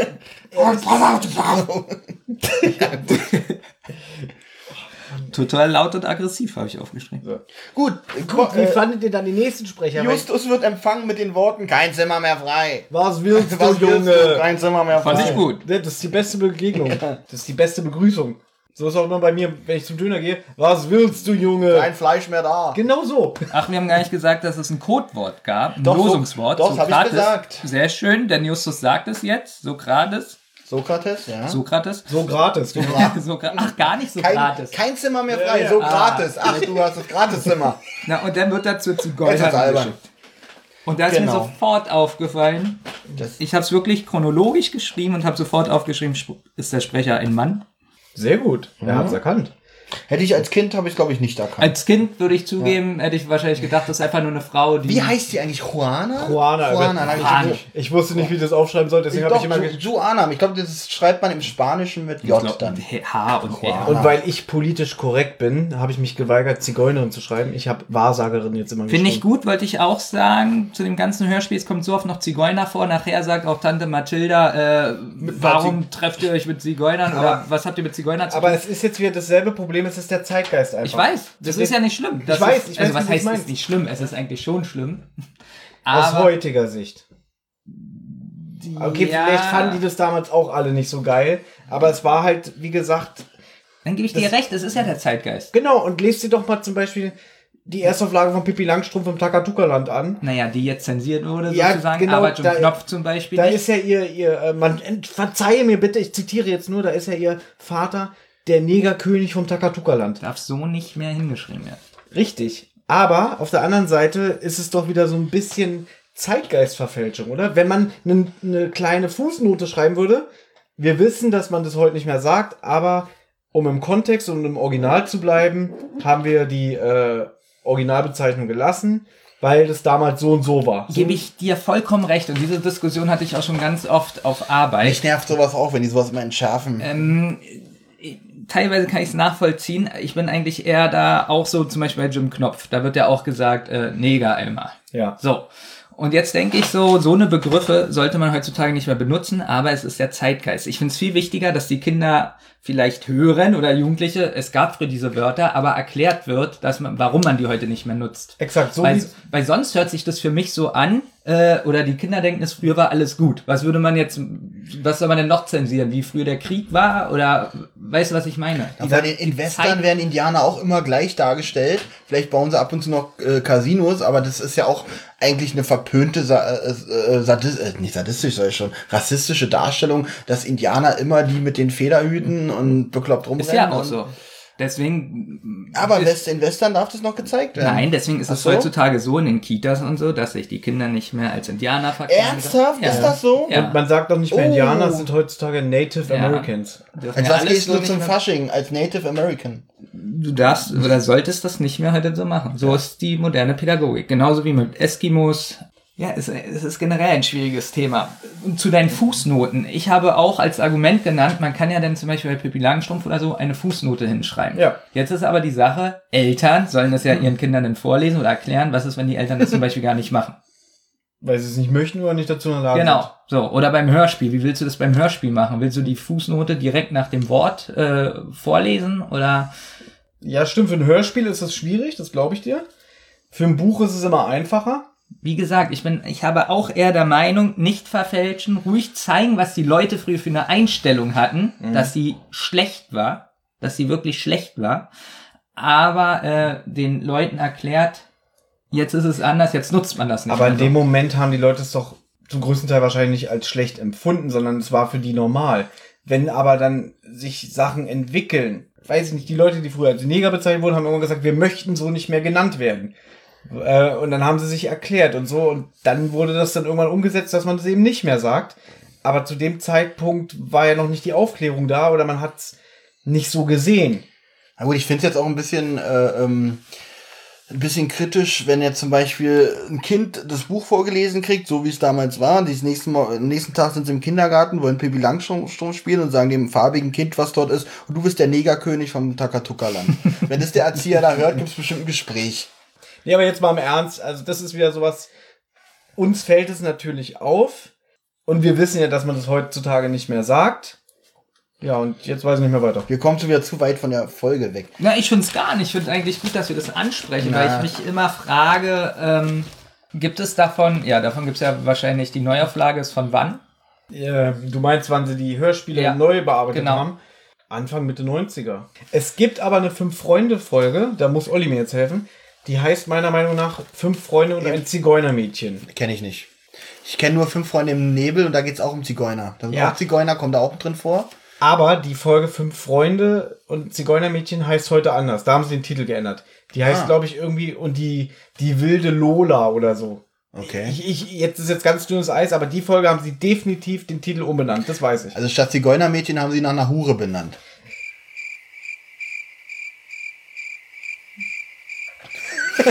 okay. Ja, Nein, aber das zeigt dieses Beispiel, dass wenn sich genug Leute beschweren würden, bin ich mir richtig 100% sicher, dass sie das ändern würden. aber jetzt könnte man auch schon wieder diskutieren. Ich Äh. bin nicht dafür, möchte ich nochmal sagen. Ich bin eher der Mensch, der sagt, Aufklären. Alles zu aufklären. lassen. Ja. und- ja, Ja, aber, äh, Aber- wir können die Besprechung immer mal äh, in einem anderen Format mal nachholen. genau. Äh, wir müssen mal hier ein bisschen zu Potte kommen. Denn wie Olli, glaube ich, oder Olli Babing schon gesagt hat, ich weiß nicht, ihr seid für mich eins, ähm, ist Sokrates das Losungswort. Jetzt schickt dieser Typ, Lon Lonzo heißt er, glaube ich, ne? Lonzo. Was auch witzig ist, er sagt, ich frag mal nach, ob Juana Zeit hat. Herein! Nun geh schon rein. Ja, ist mir auch aufgefallen. Er ist, er ist sehr ungeduldig, weil er wartet keine halbe Sekunde und sagt, warum geht der denn nicht rein? Ich werde hier verrückt. Das hat sich alles ich bei ihm innerhalb nach. von einer halben Sekunde nachgespielt. Wäre witzig, so wie, du gehst ins Restaurant, bestellst was und dann sagt der Kellner, ich frag mal nach, ob wir das noch haben. Und dann kommt er mit dem Tablett und drückt es dir ins Gesicht. Ist schon. Nun friss schon. Hier. Ja, das war schon ein bisschen. Hier sagt auch Justus was komisches. Ich weiß gar nicht, ich habe davor gar nichts aufgeschrieben, weil ich habe jetzt hier einfach geschrieben, dass sie Sokrates ansprechen und Juana sagt, Sokrates ist tot. Und dann sagt Justus, ja, das ist mir im Hinblick auf den Totenschädel schon klar. Das finde ich recht witzig in der Stelle, wie er das sagt. Nee, ich finde, was ich viel witziger finde, ich habe das übrigens auch aufgeschrieben wie du, Ja. Das Losungswort ist Sokrates. Und sofort kommt, ah, herein. So, und dann sagt Justus, Mr. Sokrates schickt mich. Und dann lacht sie so, Sokrates ist tot. Also Genau. einerseits ist Sokrates das Losungswort, auf der anderen Seite, was willst du mit Warum Sokrates? reden wir hier über ihn? Ja, das, ich auch das- das merkwürdig. beißt sich Sokrates wieder ist tot. Ja, aber das ist das Codewort, du kleine, äh, du kleine Wahrsagerin, du. Genau, sie befragt dann auch ihren Kristall. Genau, dann sagt Justus noch, was für ein Kristall ist das? Ruhig. Oder was sagt sie? Irgendwie sagt sie, äh, still, der Kristall muss sich Ja, konzentrieren. stört, genau, irgendwie so. Ja, dann äh, erzählt sie halt, äh, sie sieht einen Koffer, sie sieht viele Männer, Die den Koffer wollen. äh, ein Mann, der Angst hat mit dem Anfangsbuchstaben G Im Namen, ja. im Namen. Äh, denn der bittet um Hilfe. Dann sieht sie viel Geld. Viel Geld. Also da freut sie sich. Ich muss dazu sagen, dass ich diese Performance super finde. Ich liebe diese Szene. im Ja, ich Hörspiel. sag wirklich, es, es ist wirklich, die, das ist- die Sprecher äh, Ja. überbieten sich hier gegenseitig Das mit ist ihrer unheimlich Leistung. witzig. Ich habe aufgeschrieben, so eine schlechte Sprecherin, Wirklich? äh, Nein, ja, ich fand das so eine nee. schlechte Sprecherin, ganz schlecht geschauspielert, äh, ist es ein Mann. So, und das unterscheidet uns. Gut, Olli und ich, wir haben diese Folge beide schon sehr früh gehört, aber ich muss sagen, ich bevorzuge lieber diese Darbietung als in neueren Hörspielen, da wie zum Beispiel jetzt hier äh, diese Kobold-Folge, wie die Frau da irgendwie ausrastet Du oder darfst so. nicht vergessen, dass ich jetzt dachte, es ist wirklich eine alte Wahrsagerin. Aber dann ist doch gut. Nein. Weil Dann es, hat er es, soll ja, es soll ja eine alte Wahrsagerin Hört ihr sein. bitte zu, Ach, ich ich weiß, sagen was er meint. Er denkt, Ich, ah, okay, das so, ist und eine da habe ich mir so eine Stimme vorgestellt Mhm. und nicht so ein geschauspielertes. Aber es ist ja dann doch gut, weil ich habe ja gemerkt, dass es geschauspielert ist. Okay. Das passt ja, wisst ihr, was ich meine? Und ich glaube auch, dass, ich kann mir sogar vorstellen, dass Justus das sogar gemerkt hat, weil in dieser Branche Wahrsagereien und so Menschen sind da alles irgendwie verkleidete komische Vogel, äh, verkleidete komische Vögel, dann kann es doch auch ein Mann sein. Ich glaube, das war Justus, wenn er es gemerkt hat, in dem Moment auch egal, ob das nun ein Mann oder eine verkleidete Frau ist. Nee, umgekehrt, eine Frau oder ein verkleideter Mann ist. Man könnte jetzt kritisieren, man könnte, ich tue es nicht, weil ich das nicht so sehe. Man könnte kritisieren, oh, da fehlt mir irgendwie so wabernde, unheimliche Musik. Justus könnte vielleicht ein bisschen mehr äh, äh, involviert sein. Haben wir so, was machen die da und so. Aber er wirkte total kühl und so. Ja, was machst du da jetzt? Okay, alles klar. Naja, er wollte halt wissen, was ist das für ein Kristall? Und er sagt, das ist scheißegal, das ist irgendein Requisit. Wie gesagt, ich will das nicht kritisieren. So wie es gemacht ist, finde ich es persönlich super. Ich mag das total. Ich fand es auch gut gemacht, weil Justus ist selber zu sehr Rationist ähm, oder zu rationell, um da jetzt zu sagen, oh, ich gehe hier voll auf, ist voll die Magie hier in dem Raum. Aber jetzt stell dir vor, diese Szene würde jetzt 2019 erscheinen. Ich wette mit dir, Das wäre wieder, ja, dann wäre wäre wirklich so, äh, äh, was machen Sie da? Und äh, äh, Kristall? Äh, ich weiß ja auch nicht. Und dann würde Bob wahrscheinlich mit dem Blödsinn. Dann wäre es eine super Szene, weil die Essensszenen sind so gut. Stimmt, wir hatten doch so eine Kristallszene jetzt. Äh, Kristallszene. Wir hatten doch so eine Wahrsagerszene beim Gaukler. Beim Gaukler. Ja, und da war so, mh, zwei, macht zwei Dollar für jeden. ne?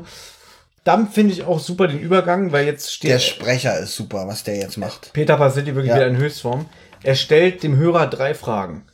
Spricht die Wahrsagerin die Wahrheit? Wenn ja, woher hat sie diese Information? Und dann bezieht er sich halt auf den Kristall, weil er jetzt suggeriert nach dem Motto, vielleicht könnte es keine echte Wahrsagerin sein, dann müsste sie ja die Information aus anderer Quelle haben. Und in dem Fall wäre der Kristall nur ein ordinäres Dekostück, sowas ähnliches sagt Ein er. apartes Ein apartes Und Dekoration. dann schmunzelt er. Genau, das hört man richtig raus, das ist wirklich gut. Also diesen Sprecher vermisse ich wirklich. Ich vermisse ihn auch sehr. Ähm, Thomas Fritsch kommt bei weitem nicht an ihn ran. Er fragt, was meint ihr? Genau, was meint ihr? Das ist das Wichtigste, haben wir vergessen, hat er recht. das sind Weil wieder diese Fingerzeige, Das war, die wir schon mal was gesprochen meint haben. ihr? Diese, diese Wand, die wieder durchbrochen wird Mhm. zum Hörer, finde ich sehr, sehr gut. Fast Gänsehautmoment. Für Kinder gut, jetzt als Erwachsener finde ich es doof. Aber warum findest du das doof? Weil ich das ganz selten gut finde, wenn diese Wand durchbrochen wird. Ich liebe das. Ich finde das gut. Ich finde das auch im Fernsehen gut. Oh. Also wir brauchen das jetzt nicht wiederholen, entschuldige bitte. Ja. Ähm, Sage ich jetzt zu ihm. Wir haben darüber schon mal gesprochen, dass Hm. diese Fingerzeige aus den Bu Büchern übernommen wurde. Das brauchen wir jetzt nicht wiederholen. Ähm, und die das damals einfach alles in den ersten 15 Folgen übernommen haben. Und Aber das findest du es auch in Büchern doof, wenn du als Leser. hat, hatte er gesagt, wirst? weil das einfach Finde ich auch, weiß ich nicht, wir haben so eine Fälle bei Stephen King, wir haben so eine Fälle, also ich kann fast nur Negativbeispiele nennen, weil das dann für mich, für mich ist es immer so Märchen, Illusion. Und wenn ich direkt angesprochen werde, ist es für mich kaputt. Aber das ist wahrscheinlich äh, mein persönliches Ding. Ja, aber man muss auch sagen, sowas kommt ja nicht in jedem Kinderhörspiel vor. Ich rede jetzt nicht von, nein, pass auf, Ja. bei Bibi Blocksberg ist es was anderes, da sagt der Erzähler, hallo, wie geht's euch? Und, ah, ich bin hier wieder bei Blocksbergs und was, was macht Bibi denn da? Und fässt sie sich etwa in den Schritt? Thomas. nee, stell dir vor, er ist ja immer und überall da, der Erzähler, ja? Auf sowas was Meinst du, er ist, irgendwie, er müsste das ja alles mitkriegen? Baby Blocksberg, du kleine Hexe. Heute bin ich ja sehr beschwingt. Oh, hallo. Ich habe gar nicht bemerkt, dass ihr schon hier seid. Wie geht's denn so? Gut? Ja, danke, mir auch. Und jetzt, ja, jetzt wollen wir mal anfangen. Bibi liegt also in der Hängematte und hat rote Backen. Aber nicht vor Hitze, sie ist ja im Schatten.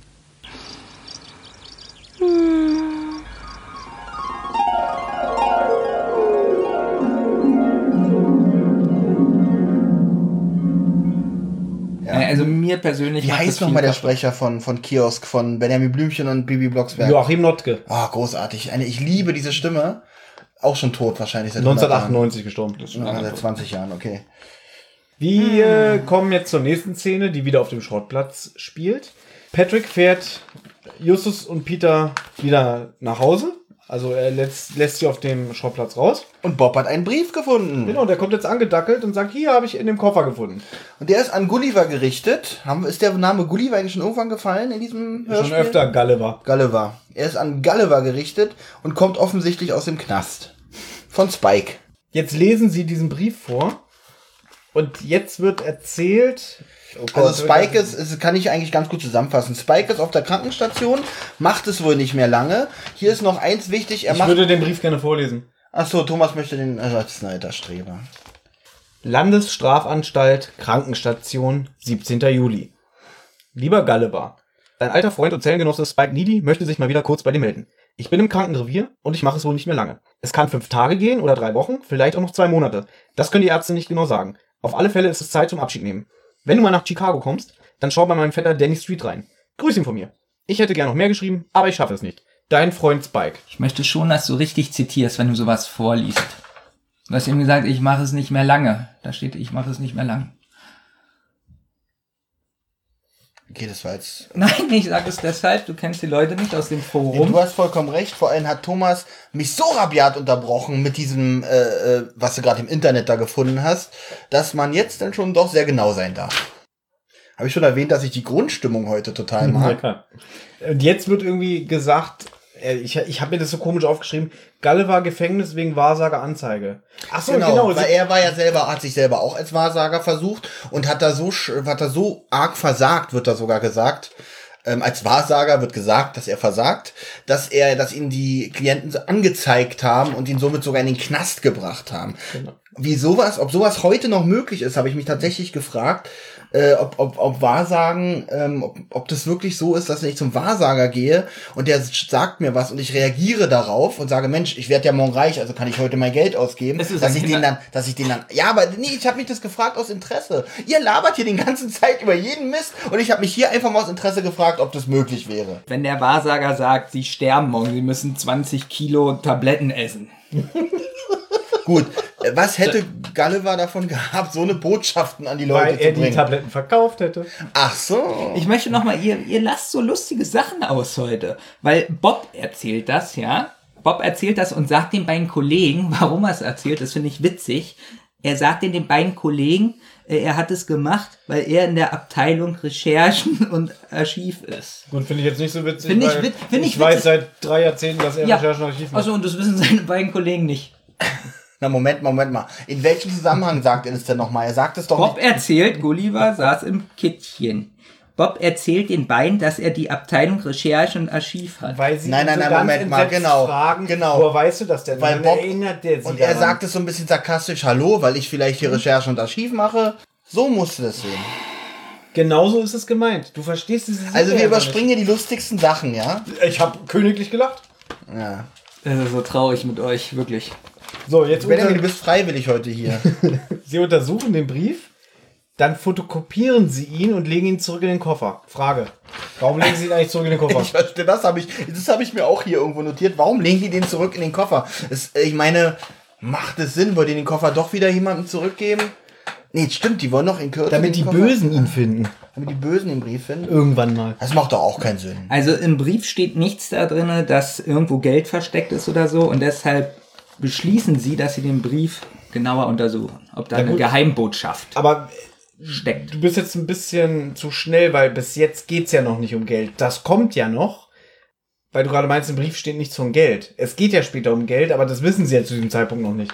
Ja, Benjamin hat jetzt auch gar nichts dagegen gesagt. Er meinte, weil in dem Brief nichts über Geld steht, legen sie ihn zurück. So habe ich es gerade steht, verstanden. Peter bemerkt, im Brief steht nichts von Geld.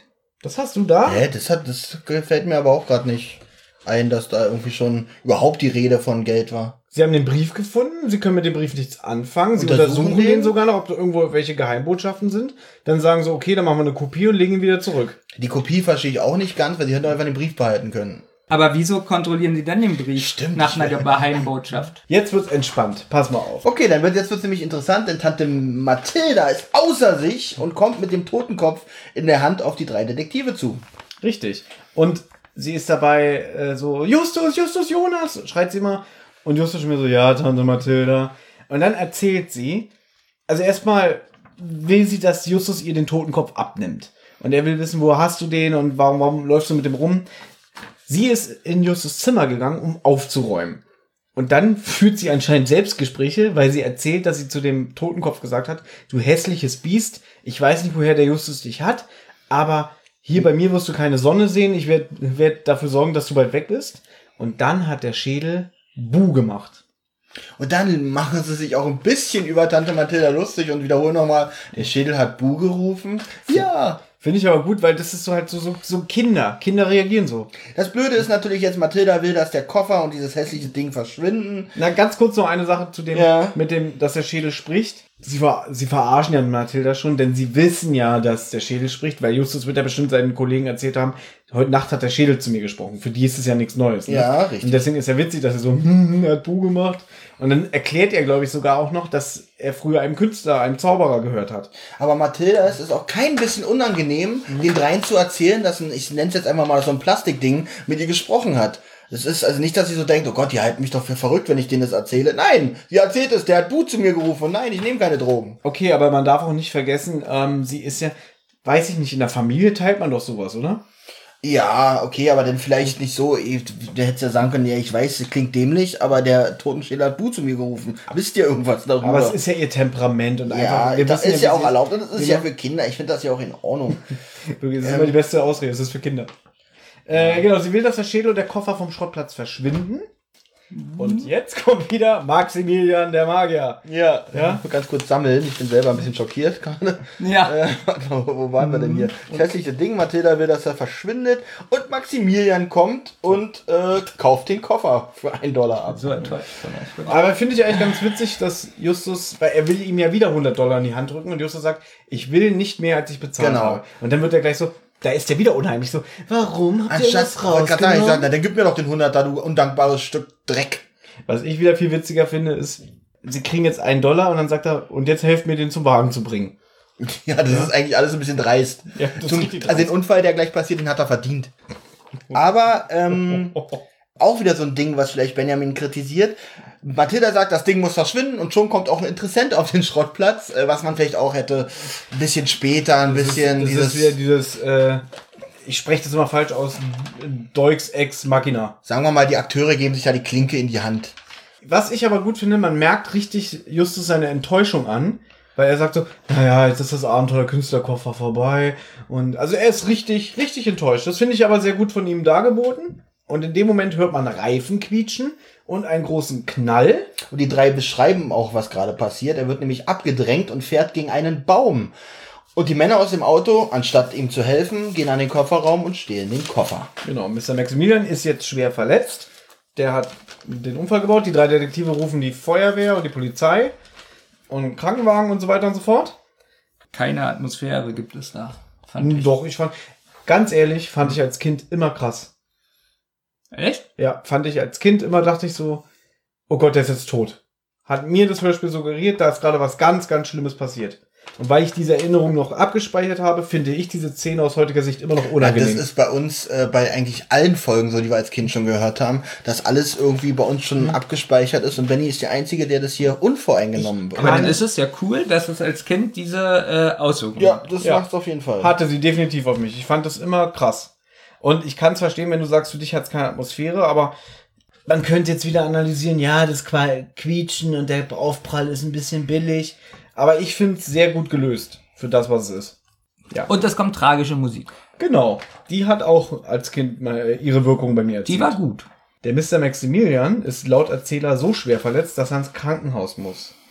Jetzt erscheint Kommissar Reynolds, den Benjamin bis hierhin noch nicht kannte, anhand der Hörspiele, die wir bis jetzt besprochen haben. Ja, Ich habe mich immer gefragt, der Kommissar hat sich doch ganz anders angehört, aber das war ein Polizist. Das war ne? Cotta, den du Inspek wahrscheinlich wir hatten bis jetzt immer nur Fälle mit Inspektor Cotter. Das hier ist Kommissar Reynolds, der in den ersten... Stimmt gar nicht, wir hatten schon eine Folge mit Kommissar Reynolds, die Gockel-Folge. Aber da war ein anderer Sprecher. Hierbei handelt es sich um Horst Frank. Horst Frank, woher kennst du den? Hast du früher die Serie Tim Thaler geguckt? Nein. Du hast nie Tim Thaler gesehen. Gut, dann brauchen wir nicht mehr weitersprechen. Gut, vielen Dank, dass ihr zugehört habt. Ich wünsche euch noch einen schönen Abend. Ja, macht's gut. Olli, hast du Tim Thaler geguckt? Ist doch das, wo der sein Lachen verkauft, oder? Richtig. Habe ich nie gesehen. Und der war... Sag mal, bin ich der Einzige, der früher Fernsehen geguckt hat? ja, wahrscheinlich. Wir waren Olli, beim Olli, Spielen. naja, und Olli und so, wir hatten ja Tele 5 RTL 2 Kabelkanal. Genau. Das waren diese, das war diese große Zeit der ZDF Weihnachtsmehrteiler. Große Zeit von ZDF. Du hast wirklich viel vom Fernseher verbracht. Eigentlich wollte ich mit euch sprechen, dass ich Tim Thaler immer gehasst habe, die Serie. Okay. Weil ich. um es abzukürzen, Horst, Danke. Horst Frank spielte da den Baron, der der Tim Thaler das Lachen abkauft. So, Kommissar Reynolds erfährt die ganze Story und nimmt die Kopie vom Brief mit. Mehr, muss man noch mehr zu dieser Szene sagen? Ach so, doch. Er packt den Brief ein und verschwindet und wünscht dann so ein ganz komisches Guten Tag. Das ist mir noch aufgefallen, dass er so ganz komisch die drei Fragezeichen verabschiedet beim Gehen. Guten Tag. Und am nächsten Tag ruft er, sagt, macht ihr nicht mehr mit? Nur mal so eine Frage. Na, alles, was ich bisher sage, ist ja immer falsch und dann stelle ich es richtig. Also, ich, ich, schaue dann nach und es stimmt. Habe ich schon erwähnt, dass ich die Grundstimmung heute mag? So, nächster Tag. Nee, Hauptkommissar ruft an. genau. So, und jetzt habe ich aufgeschrieben, das ist lustig. Kommissar ist der bessere Bob. Denn er hat. Was? ja, ich habe aufgeschrieben, der Kommissar ist der bessere Bob, weil der hat so viel Sachen rausrecherchiert. Okay, darf ich Okay, mal eine er Sache ist sagen? Polizist. Er ist arbeitet Kommissar. in einem Department, wo So, er Akten ihr beide küsst euch, äh, ihr, ihr, ihr streitet haben euch. Moment mal. Jetzt mache ich mal einen Scherz hier, ja, dass er der bessere Bob ist und ihr regt euch Äh, auf. Das fand ich sehr lustig, diesen Satz, dass er der bessere Bob Ja, ist. das ist schon ein bisschen- Aber worauf du jetzt hinaus willst, und ich weiß, dass du das ernst meinst, dass du nämlich, Es ist ein Kinderhörspiel. dass du die schwachen Recherchen von Bob nämlich Ja, aber äh, das wär, kritisierst. guck doch mal, das wäre doch so. Ich gehe jetzt ins Krankenhaus und dann sag, sag ich zum Beispiel, der Doktor ist der bessere Arzt als ich. Ja, weil ich dir letztes Mal das Pflaster nicht richtig drauf gemacht habe. ja, irgendwie sowas. Ihr lässt mich einfach nicht aus. Gut, dann rede jetzt bitte den Mist aus. Also, der Kommissar es scheint der bessere Bob zu sein, denn er. also, das gibt's doch nicht. Ja, das ist ein witziger Satz, Benjamin, wirklich. Hast du auch sehr schön formuliert, gefällt mir schon mal. Jetzt Ja. möchte ich aber noch wissen, worauf du genau hinaus Also willst. er erzählt, dass Spike ein Bankräuber ist und so Mhm. was und äh, 50.000 Dollar gestohlen hat, was ja noch nicht so interessant ist. Aber ich finde witzig, dass er den Sprachfehler nachmacht. Und zwar nicht, dass er sagt, er lispelt oder so, sondern Er lispelt ja auch nicht. Das ist kein. Lispeln. Was hat er das mit. stößt mit der Zunge, Ja, er sagt S mit Z. er stößt mit der Zunge vorne an. Ja, aber da klingt das S dann wie ein F und das ist nicht Lispeln. Der Kommissar hat es jetzt falsch. Ja. Im Okay. weiteren Verlauf des Hörspiels ist ein guter Einwand. Danke, Thomas. Danke, dass du es auch sagst, Danke. weil sonst hätte es wieder geheißen, Thomas, was dir immer so alles auffällt. Das hat mich schon als Kind gestört, weil später wird ja das S zu einem F, aber so wie der Kommissar sagt, ist es falsch. Genau, und der Kommissar tut so, nämlich als ob der lispelt. Warum ist er dann der bessere Bob? Okay, da habe ich nicht richtig zugehört. Nee, weil, weil ich warte immer noch auf die Ich Auslösung. möchte mich erstmal bei Benjamin ich- entschuldigen. Danke, weil ich witzig finde, dass er äh, das genauso erklärt. Obwohl ich sagen muss, sein Vater ist ja auch Journalist und das mit dem Bankraub hätte man vielleicht mit etwas mehr Recherche vielleicht noch. Aber das ist wirklich Jammern auf hohem Niveau. Also ich, also okay, also Das war doch nur ein humorvoller Kommentar von mir, dass er der bessere Bob glaub, ist. Ich habe ich hab danach auch geschrieben, äh, er ist auch der bessere Jonas, weil er gleich so. und die beste Tante Mathilda. Wir brauchen so eine Lampe, die eingeschaltet wird, wenn jemand einen Witz macht. Oh, das war wer jetzt hätte das echt viel gerettet. Vorhin vor allem. Aber lass uns das nicht zerreden. wei- Darf ich weiterreden? Also Nein, er ich scheint auch. gerade gesagt, lass uns das nicht zerreden. Er scheint auch der bessere Jonas zu sein, weil er kombiniert, dass das Geld in Los Angeles oder in Chicago sein muss, Mhm. weil er bei seiner Schwester gewohnt hat. Gut, deswegen muss es aber in meinen Augen noch lange nicht nur in Chicago oder in LA sein. Wenn ich Geld irgendwo verstecken Danke. möchte. Deswegen sage ich ja, er ist der bessere Jonas. Ja, weil er aber, das aber ich verstehe, dass du einen Gag machen wolltest, aber ein Gag hat auch die Prämisse, lustig zu sein. Und ich finde das nicht witzig. Also ich Das- fand dieses, äh, er ist der bessere Bob, da haben wir alle herzlich gelacht, war eine super Stelle. Dann, ach, verliert sich das ein bisschen. Ja, Ihr, der Ansatz auf. war ja nicht schlecht. Pass auf, ich Das verstehe das. Grundgerüst hast, du ja Ihr gebaut. versteht das nicht. Ju- Justus Jonas kombiniert sonst so unlogische Sachen zu was Logischem zusammen. Und jetzt hat der Kommissar von was total Unlogischen äh, zusammengebastelt. Ja, das Geld kann ja nur da sein. Genau. Versteht ihr das Jetzt, jetzt verstehe ich, dass er der Jonas ist, weil er. Danke, in den, danke, endlich, endlich. Besonders, weil es in den neueren Folgen, die wir, neueren sage ich bewusst, auch schon Endlich. 20 Jahre her, da ist es wirklich, da war sehr viel diese Unlogik, die Justus da zusammenfügt, Jetzt kritisiert. muss ich noch Witze jetzt kann ich es erklären. verstehen. Jetzt muss ich Witze erklären. wir sind wirklich am Tiefpunkt Ja, der Podcast-Karriere angekommen. Können wir uns vielleicht darauf einigen, Ja. dass eigentlich die Folge jetzt erst richtig losgeht?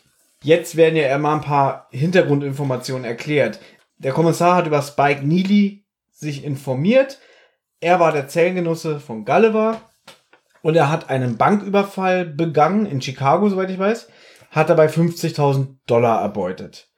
Ein Monat später hat man ihn in Chicago festgenommen. Ach nee, in L.A. hat er, glaube ich, die Bank überfallen, oder? Ich habe weiß ich hier nicht notiert. ist egal, man hat ihn jedenfalls in Chicago festgenommen. Vom Geld fehlte aber jede Spur. Und man, Spike ist jetzt tot. ja, das, das, dazu kommen wir später. Jedenfalls konnte man ihn fassen, weil einem Bankangestellten ein, der Sprachfehler aufgefallen ist, den Benjamin ja schon erwähnt hat. Ähm, und dann erklärt er der Kommissar, wie sich dieser Sprachfehler äußert. Er erklärt es aber falsch. Und die Polizei vermutet das Geld, von dem ja immer noch jede Spur fehlt, entweder in Chicago oder in L.A. Ja, dass äh, Kommissar Reynolds diesen Sprachfehler falsch äh, äh, beschreibt, finde ich aber auch wieder authentisch, weil vielleicht hat er es selber auch falsch verstanden Ja, bei der Sache. Das kann durchaus realistische Komponente sein. Finde ich gut. Und dann sagt er selber nochmal, wo ich mir echt an den Kopf fassen muss, als Kind noch nicht, aber jetzt schon. Und Danny Street, den gibt es nicht. Ich meine, das Street, dass man vielleicht denken kann, Mensch, vielleicht ist da ein kleiner Hinweis drin, dass hier eine Straße gemeint ist, aber damit haben dann die Recherchen für Kommissar Reynolds geendet. Einen Danny Street gibt es nicht. Ja, aber das ist ja wieder so ein Stilmittel, dass halt die Detektive den Erwachsenen überlegen sind. Hier werden ja die Erwachsenen immer so ein bisschen dumm. Na, dafür hat aber Kommissar Reynolds schon viel ausgepackt. Na, er ist ja hier einfach, er ist ja ein Verbündeter, der Detektive, Ja. der jetzt die Jungs mit Informationen versorgt. Weiterhin erzählt er auch, dass die Schwester von dem Spike Neely, von der wurde nämlich auch das Haus durchsucht, da hat man die Beute aber auch nicht gefunden. Und er erwähnt noch weiterhin, dass von Gulliver jede Spur fehlt. Man weiß nicht, ob er noch am Leben ist oder so. Man geht aber davon aus, dass er noch am, äh, dass er noch lebendig ist. Und noch nicht tot. Und So. sie waren die Detektive, dass die Gangster wohl, äh, er, dass die Gangster wohl den Koffer haben wollen. Das Ja. ist auch so eine, die Stelle wird auch so ganz spannend gemacht, wo er nämlich sagt, ähm, ähm, dass es, dass die Gangster vermuten, dass es Hinweise dazu in diesem Koffer gibt und dass, äh, ähm, was, wie sagt er das nochmal? Das ist für mich irgendwie Grund, euch zu warnen. Und in Genau. dem Moment kommt auch spannende Musik. Ja, klassisch. Klassische ja. Musik. Das scheint Ja. wohl Originalmusik zu sein. Ja, das Ja, ist die das- Originalmusik. ja. Wirklich und gut. da hat man auch als Kind so ein bisschen, ui, Unbehagen an der Stelle. Daran kann ich mich noch erinnern. Vielleicht noch ergänzend dazu, dass ähm, irgendwelche Gangster nämlich den Spike Neely verfolgt haben, um ihm die Beute abzuknöpfen. Und dass diese gleichen Gangster jetzt wohl dem Maximilian den Koffer geklaut haben. So! beraten sich die drei Detektive. Peter will natürlich sich sofort aus dem Fall zurückziehen. Das ist wieder seine Charaktere, die sich da wieder in Front setzt. Obwohl er eigentlich, was wir ja schon mal festgestellt haben, bei so normalen irdischen Sachen, sag ich mal, doch äh, eher der mutigere ist. Er eigentlich nur so bei Mysterien und so ähm, eher den Rückzieher macht. Dass er jetzt bei einer normalen Gangstergeschichte in Anführungsstrichen zurückzieht, ist jetzt ein bisschen gut. Vielleicht hat er ein bisschen Angst um sein Leben, kann Zu ja sein. dem Zeitpunkt der Serie aber schon wieder nachvollziehbarer als in heutigen Fällen. Zumal er ja auch viel jünger ist als jetzt in den neueren Fällen. Genau. Aber- das ist ja schon ziemlich harte Und man muss Bandage, ja auch wenn sagen- einer äh, mit seinem Auto abgedrängt und gegen einen Baum knallt. Und auch Bob und Just sind sich nicht ganz wohl bei der Genau. Sache, wird ja hier noch erwähnt. Von daher ist es eigentlich alles ähm, gut. So, und da gehen sie raus und sie einigen sich immer noch nicht und in dem Moment kommt Tante Mathilda an. Zum dritten Mal. Wir haben ja schon festgestellt, dass diese Folge geht ja wirklich pam, pam, pam, Schlag auf Schlag. Ne? Während sie jetzt noch eigentlich überlegen, ob sie den Fall weitermachen, wird ihnen diese Entscheidung ja jetzt quasi durch die Botschaft, die jetzt kommt, abgenommen. Also es geht ja jetzt ganz schnell. Und jetzt kommt für mich das Kritische so ein bisschen, weil sie so sagt, äh, Justus, was hast du mit Zigeunern zu tun? Und da finde ich, werden Zigeuner, wenn man jetzt diesen Begriff benutzt, irgendwie ganz schön abgewertet. Ja. Das Aber wir erinnern uns, in der Gespensterschlossfolge kommen ja auch schon Zigeuner vor. Und da ist Mathilda ein bisschen milder. Da sagt sie, heute war eine Zigeunerin auf dem Hof und die hat dir eine Botschaft hinterlassen. Und sagt er dann, ja, die Botschaft war ganz krude, die war bestimmt nicht ganz richtig im Kopf. Da verklemmt sie sich aber diesen Kommentar mit irgendwie, ja, mit was für Leuten hängst du denn rum? Ja, ich weiß aber, was du meinst, dass Zigeuner jetzt so als, ne, wie so kein guter Einfluss dargestellt genau, so wäre ich. Mhm. Was ich allerdings bemerkenswert finde, dass die Zigeuner ihr eine Botschaft übermitteln, die sie sich offenbar auch nicht aufschreibt. Die Zigeuner sich aber darauf verlassen, dass er die an Justus oder an die drei Detektive Wort für Wort wiedergibt. Was sie hier zwar auch macht, ich finde aber die gesamte Szenerie da ein bisschen, ja, äh, da kommen die Zigeuner, wir wollen bloß, ach, der, ist- der ist nicht da, ja, dann sagen wir dir das und du gibst es dem weiter. Finde ich, Ja gut, wenn die so auftreten wie der Typ da in dem Haus, so, was willst du, Junge? Vielleicht sind die auch so gekommen, du da, du jetzt Nachricht weitergeben an einen Jungen. Ich hätte es wirklich gerne so gemacht, dass Mathilda halt kommt, äh, da warten Zigeuner auf dich, die wollen dir was sagen. Und dann, das, das wäre auch viel unheimlicher gewesen, wenn die das mit ihrer Stimmung sagen, anstatt äh, Mathilda, die das hier einfach so wiedergibt. Und die Nachricht? Darf ich ganz kurz Ja. sagen? Ich habe ja schon gesagt, ich kenne das Buch nicht. Ich könnte mir vorstellen, im Buch, dass die den Zigeunern selber begegnen. Und dass das hier fürs Hörspiel wieder so ein bisschen zusammengekürzt wurde. Man hätte es auch kurz machen können, also es wäre nicht viel länger gewesen, sage ich mal. Und bei einer Folge von 45 Minuten wäre dafür auch noch Luft gewesen. Wie lautet denn die Botschaft? Die Botschaft lautet, ähm, in einem Teich voll hungriger Fische muss ein Frosch tüchtig springen, wenn er hinaus will. Genau, damit kann Mathilda nichts anfangen. Für Justus ist es, er versteht es als Aufforderung, an dem Fall dran zu bleiben. Und ich wollte jetzt auch sagen, was, was ist eigentlich für eine Nachricht? Ich kann damit eigentlich auch nichts anfangen. Naja, gut, er, er ist, hat, er ist gerade irgendwo voller Gangster und er muss jetzt aus, er muss sich ein bisschen Mühe geben, wenn er aus dem Fall raus will. Genau, in Bezug genommen darauf, dass die Warnung, die ausgesprochen wurde und dass die Jungs sich immer noch beraten, wollen wir weitermachen oder nicht. Also im Prinzip kann man auch sagen, wenn du im, im Meer schwimmst und bist von Haien umzingelt, musst du ja auch ziemlich schnell schwimmen, um dem Ganzen zu entkommen. Ja, die Nachricht habe ich schon verstanden. Nur für die Jungs so, weiß ich nicht. Aber das mag ich. Ich finde das so geheimnisvoll. Nee, ist ja auch geheimnisvoll. Ist ja auch unheimlich. Aber ich glaube, aus Sicht der Zigeuner hätte ich, wenn ich was überbringen oder jemandem etwas klar machen möchte, hätte ich das nicht in so eine Worte gehüllt. Einen abgeschnittenen Finger von Mr. Maximilian. Ja, das wäre das wäre deutlich gewesen. Das wäre auch, glaube ich, keine Aufforderung, an dem Fall dran zu bleiben. Und jetzt beschließt Justus, dass sie an dem Fall weiter dranbleiben. Da Und- Paul, äh, mault Peter auch noch. Findet Na er nicht so Maul- toll, er ist sich froh darüber. Ja, er fragt nochmal nach, ist es dein Ernst? Man kennt ja Justus, wenn er was beschließt, dann wird das auch durchzogen. Ja, mit Nachdruck nochmal sagt, du willst also wirklich weitermachen. Aber wieder gut geschauspielert. Das ist wirklich genial. In der ganzen Folge wirklich großartig von allen Sprechern. Und sie wollen jetzt die Schwester von Spike Needy aussuchen. Genau, sie fahren zu Mary Miller. Ähm, übrigens äh, haben wir hier wieder die Kehlau. Wie heißt sie mit Vornamen? Marianne Kehler. Marianne Kehlau haben Es wir ist wieder. ihr erster Auftritt in einer Drei-Fragezeichen-Folge. Und wo wir hier auch gerade bei großartigen Sprechern sind, führt sich das hier einfach weiter. Ich bin ja eh großer Fan von ihren Rollen und von ihrer Stimme. Von daher passt das wunderbar in dieses tolle Ensemble für diese Folge. Denn die Schwester wohnt in einer älteren Gegend Hollywoods, wird uns vom Erzähler gesagt. Patrick fährt sie wieder hin und dann macht sie die Tür auf und dann weist sie die drei Fragezeichen erstmal ab mit dem Spruch, ja, wenn ihr Zeitungen und Zeitschriften verkauft, ich habe kein Interesse. Dann äh, überreicht aber Justus ihnen die Visitenkarten, einmal die Visitenkarte von dem Unternehmen und einmal die Visitenkarte, die er irgendwann mal von Kommissar Reynolds erhalten hat. Da haben wir beide uns ja vorhin schon Ja. unterhalten. In älteren Folgen kommt es ganz oft vor, wenn die irgendwo nicht weiterkommen, haben die so einen Ausweis von der Polizei von Rocky Beach bekommen, quasi die sie dann vorlegen und dass diejenigen sehen, ähm, da steht auch drauf, die Behörde befürwortet jegliche Unterstützung von dritter Seite. Also zusammengefasst, äh, da steht halt drin, dass sie ehrenamtliche Juniorassistenten und Mitarbeiter der Polizeidirektion Rocky Beach sind. Und dann steht noch dazu, die Behörde befürwortet jegliche Unterstützung von dritter Seite.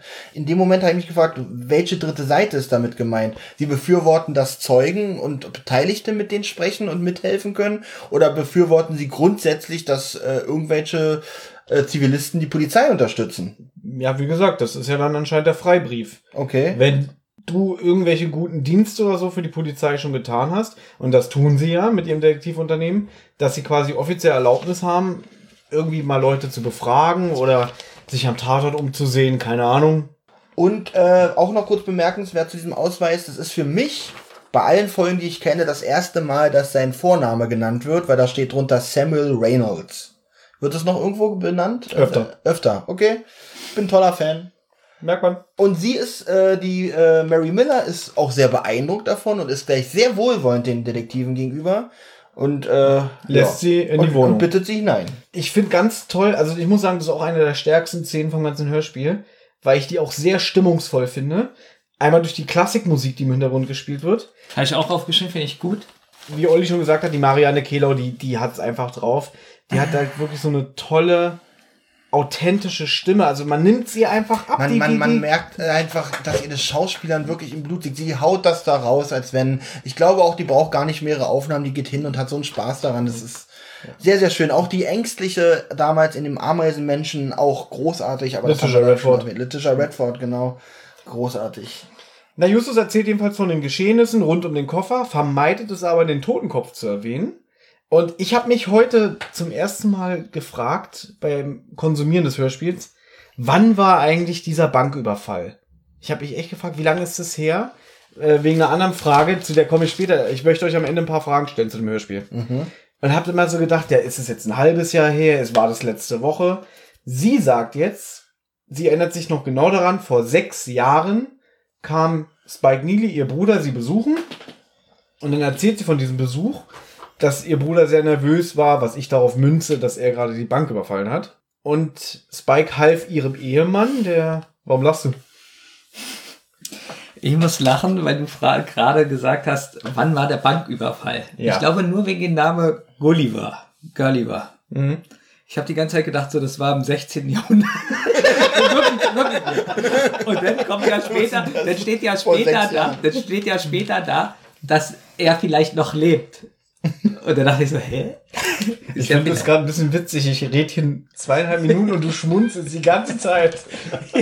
Weil er gerade eine wilde Western-Geschichte im Kopf hatte. Ja, nee, nicht Wild Westen. Hier kennst du nicht Gullivers Reisen? ja, Doch. ich dachte so, das spielt so in der Zeit. Aber der ist es nicht der Gulliver. Aber das ist schon wieder so witzig. Benjamin sitzt eine Dreiviertelstunde im Park und denkt die ganze Zeit, na, das ist der hier aus, aus Lilliput. so, so Zauberer, Zigeuner werden genannt und so. Da hatte ich eine ganz andere Zeit. Also Benjamin als Fantasy-Fan ist, glaube ich, voll aufgegangen in dieser Folge beim Ja, Hören. und dann höre ich und dann lese ich auf einmal irgendwann. Das war Äh, sechs Jahre her. ja, und höre dann sechs Jahre, lebt vielleicht noch, alles kaputt, ganze Immersion kaputt. Du solltest vielleicht wirklich Fanfiction schreiben. ja.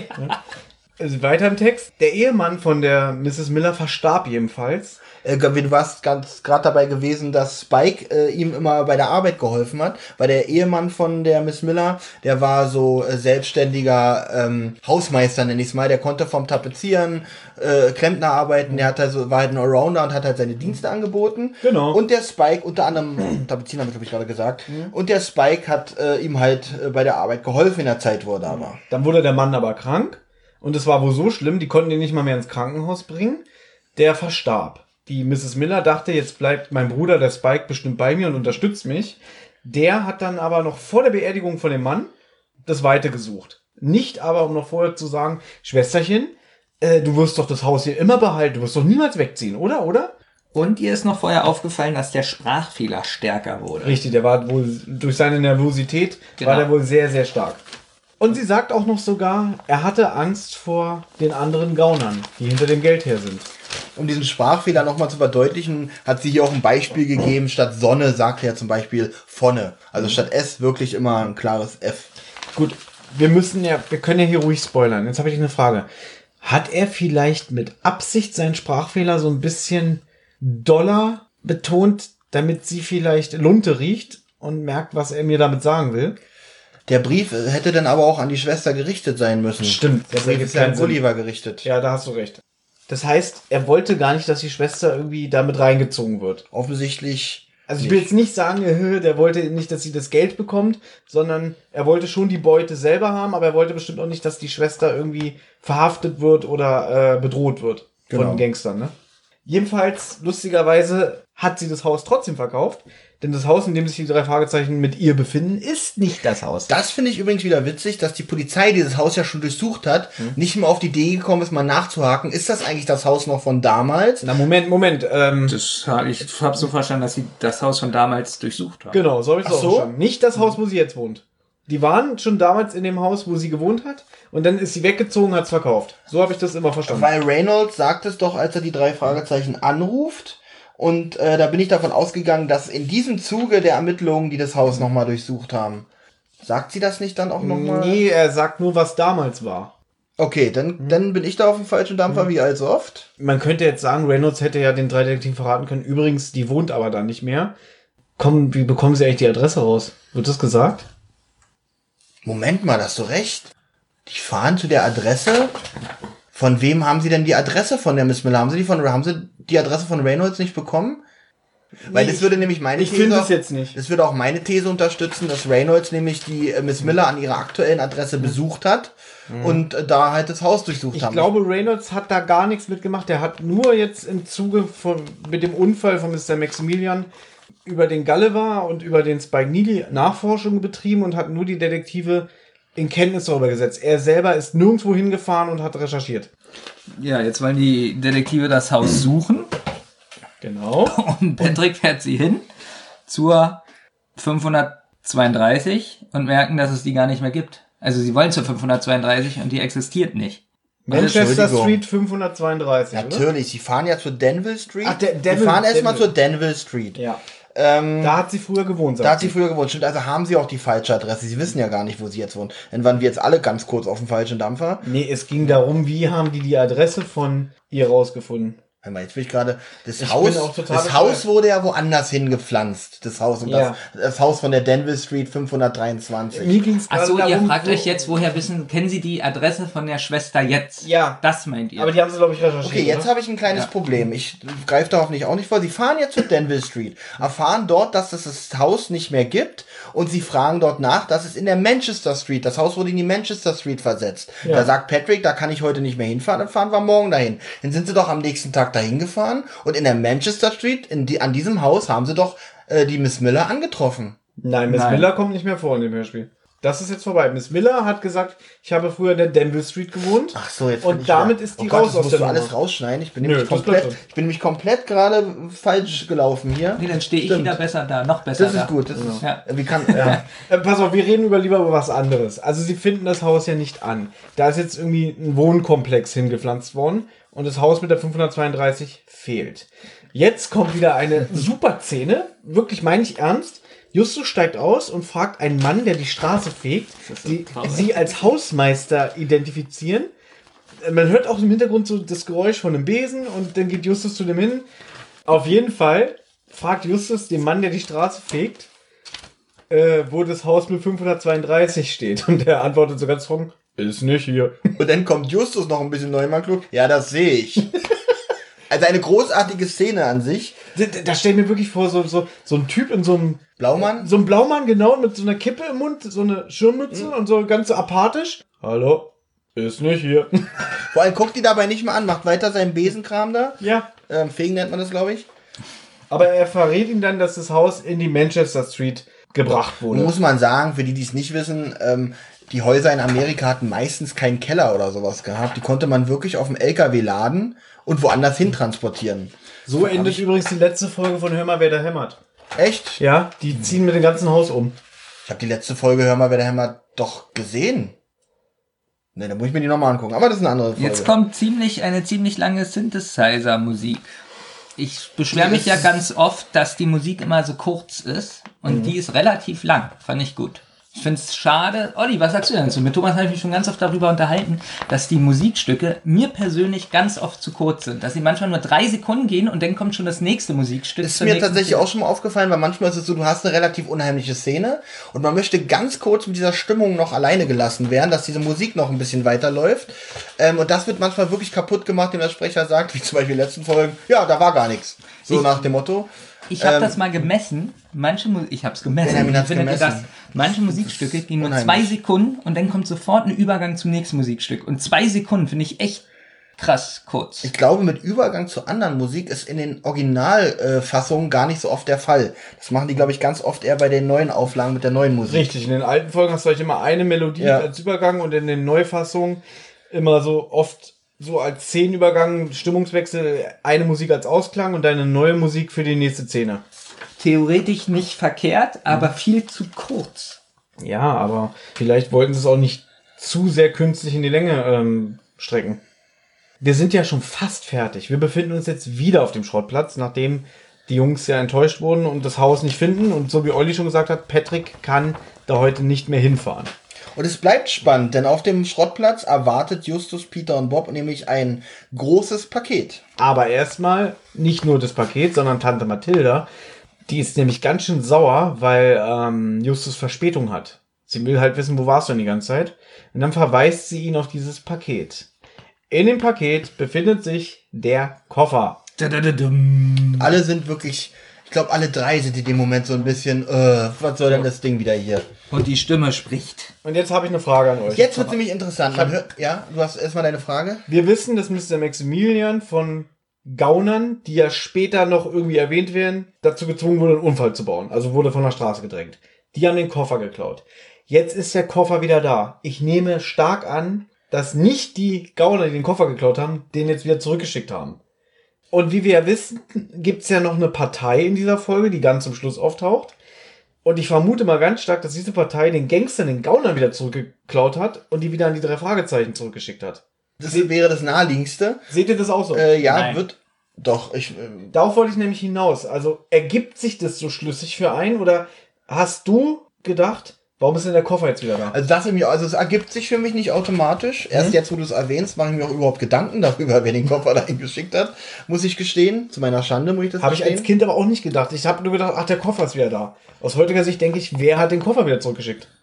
Es wäre aber ein bisschen sehr viel für den Hörer äh, Voraussetzungen zu denken. Ähm, ja, der äh, die Partei, die nachher noch kommt, hat den Gaunern den Koffer äh, abgeluchst und hat den den jetzt wieder zurückgeschickt, weil der Sinn macht, es macht ja noch gar keinen Sinn, dass diese Partei, die Partei ist ja noch gar nicht aufgetreten. Wie soll denn der Hörer darauf kommen? Könnte auch wirklich sein, dass die, die den Koffer geklaut haben, damit nichts anfangen können und den wieder zurückschicken. Aber warum sollten sie sich die Mühe machen? Es wird am Ende auch nicht aufgeklärt. Äh, Das hätte man vielleicht am Ende noch mal erwähnen können. Ich bin ja John Sinclair-Hörer. Und ich hatte eine ganz andere Theorie, dass einer von den Gaunern ein Kind zu Hause hat. Und der Totenschädel fängt an, mit dem Kind zu sprechen. Und sagt dem Kind, ich, ihr wollt es wieder rausschneiden.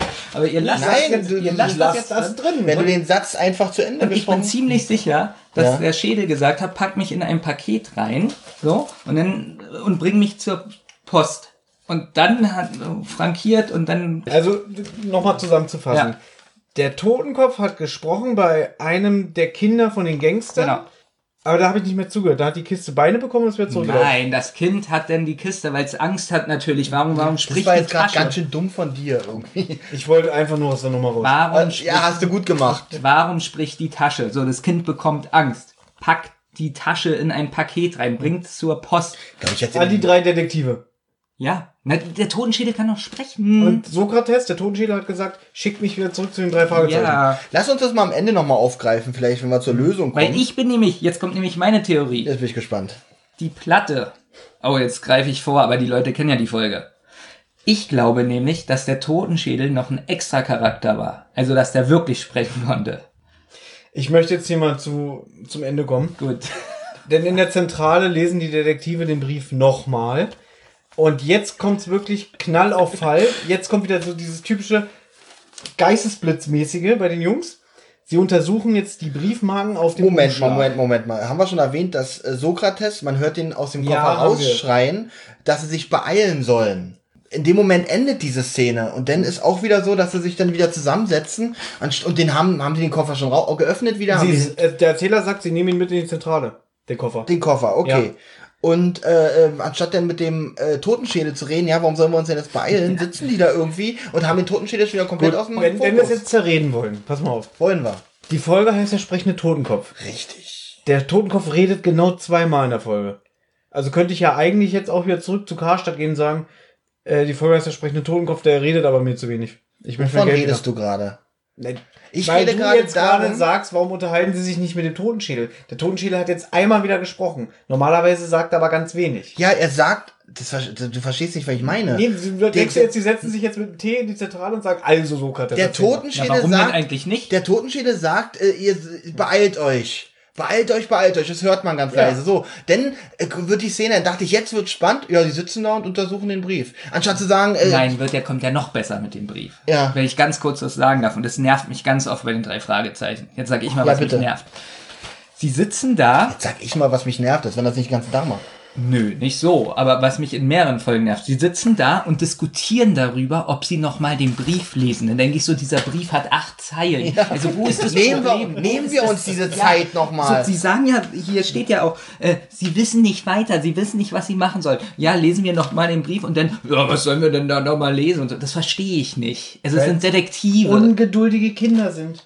Sind ja sehr ungeduldig. Peter vor allem. Nee, dann bin ich eher bei Olli, da hätten sie auch den Schädel fragen können, ja, warum sollen wir uns denn beeilen? Ja, warum, der Täter, ich, ich weiß immer noch nicht, ich habe die Folge zu Ende gehört und kenne die auch schon ein paar Jahre, ich weiß immer noch nicht, warum die sich da beeilen sollten. Und ich denke auch, ein Detektiv liest sich 20 Mal den Brief durch vielleicht. Und die Also, erwähnen gar nicht, der Totenkopf hat gesagt, wir sollen uns beeilen. Äh, unheimlich, was, was ist hier los? Na, das können wir nochmal zum Schluss klären, wenn endlich die Auflösung kommt. endlich. Ja, denn sie untersuchen jetzt die scheiß Briefmarken auf dem Umschlag von dem Brief.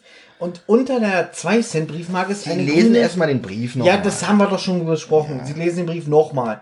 Jetzt untersuchen Sie den Umschlag. Und unter der Briefmarke ist eine grüne 1-Cent-Briefmarke nochmal runtergeklebt, also versteckt. Und jetzt möchtest du sagen, du brennst doch schon so drauf, du zappelst hier schon wieder rum.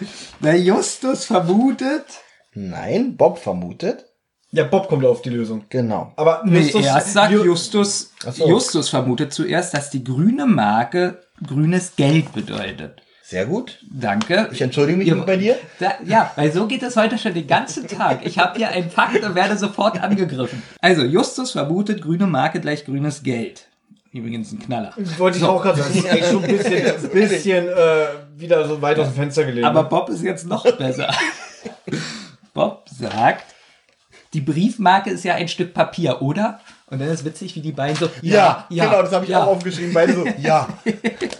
genau. Und die Assoziation ist Also hat Gulliver Geld unter die Tapete Dann sagt er, Spike, nicht Spike. Gulliver. Äh, Entschuldigung. dann sagt ja. er, Spike hat doch dem äh, Mann immer beim Tapezieren geholfen. Genau. Und das Geld soll unter Papier versteckt sein. Papier gleich Tapete.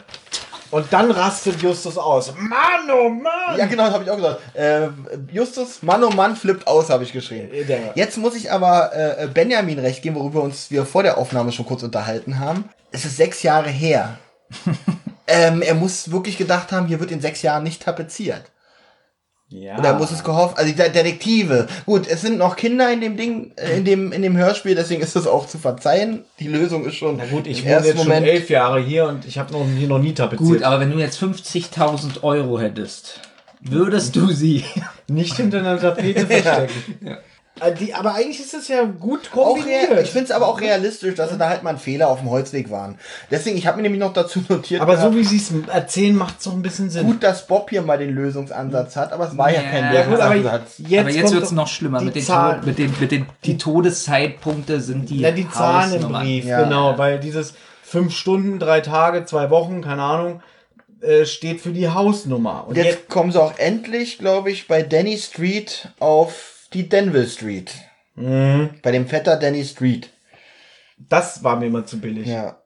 So mit der Hausnummer und so, das finde ich alles okay. Aber Also, Nee, mit der Hausnummer finde ich, also ich fand auch, nur mit Danny Street fand ich das sehr billig, weil das ist mir von Anfang an schon aufgefallen. Leute, Street.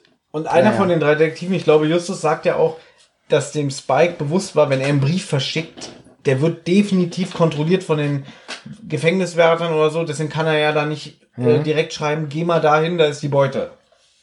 So, jetzt klingelt das Telefon. und jetzt wird's. Ja, ich weiß. Das tut mir wieder so ein bisschen weh, weil, die, weil Justus ja wirklich so schlau ist. Naja, und so. gut, Und- es meldet sich ein George Ja. Grant vom Bankenschutzverband. Schon, schon da hätte ich gesagt, was? Glaube ich dir sogar. Das ist ja so Was? Vor allem, es hätte auch gut zu der Stimmung gerade gepasst. Ja, George Grant, was? was? Jedenfalls ähm, äh, sagt er, er kommt vom Kommissar äh, Reynolds. er? Reynolds und Ähm, ich sollte mich mit euch in Verbindung setzen. Hat er Genau. euch das nicht gesagt? Ach nee, er hat das wohl vergessen. so, und da hätte doch Justus, Eigentlich- also wirklich jetzt, da hätte doch Justus nachgefragt. Na, oder? vor allem, Das ist nicht Justus Art, das stimmt. vor allem, ich musste lachen. Ihr werdet nämlich schon die ganze Zeit von drei Gangstern ausspioniert. Einmal Three Finger, dann Babyface Benson und Mackie Messer. Aber das klingt einfach, das klingt wirklich. Jetzt bin ich wieder im 16. Jahrhundert. Nee, jetzt bin ich wieder bei so 20er Jahre, so. Die drei Groschen Oper. Ja, jetzt bin ich so wie einer wieder mit einer Münze an der, an der Ecke schnippt. Da hätte ich jetzt gerne, vielleicht kann das ja Thomas morgen noch einbauen. Ich hätte gerne die Namen auf Englisch. Ob die Mackie Messer, Ob das stopp, ob die wirklich so genannt werden? Das würde mich wirklich interessieren. Das brauche ich nicht jetzt morgen einfügen, Er hat's gerade sondern gegoogelt. Three Finger in Klammern Three Finger Manga, Babyface Benson und Mackie Messer in Klammern Leo the Knife. Okay. Jetzt kommt noch ein kurzer Punkt. Jetzt sagt nämlich äh, Justus, oh, dann sollten wir sofort die Polizei informieren. Und dann sagt äh, der Mr. Grant, nein, nein, ich habe Kommissar Reynolds schon informiert. Auch das glaube ich. Nächster Wink, wo er hätte sagen müssen, hm, So.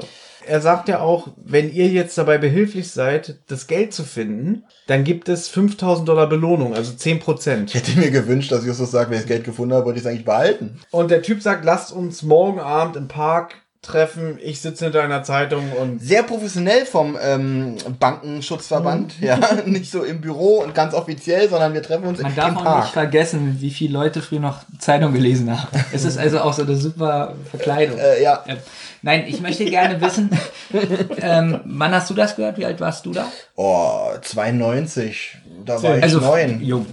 Habt ihr da schon gemerkt, dass das ein Böser ist? Also als Ja, von der Erwachsener Stimme. merkt man das ja sofort. Von- ich hab's glaube ich auch schon. Von der Stimme ist es ist ja schon sehr Aber- zwielichtig.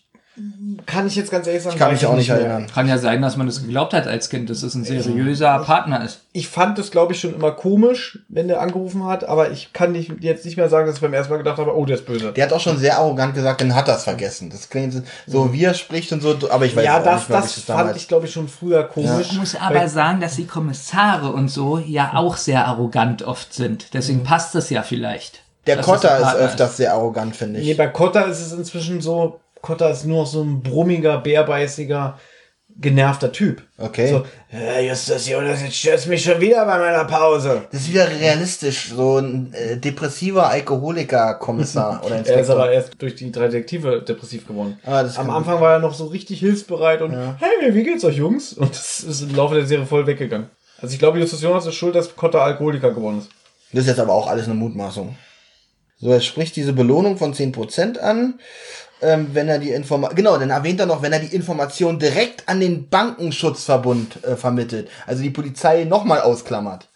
So, sie vereinbaren ein Treffen. Am nächsten Tag. Der. Erzähler setzt ein und sagt uns, dass Bob als letzter am genannten Treffpunkt eintrifft, denn er hatte noch was Wichtiges äh, zu recherchieren und zu erzählen.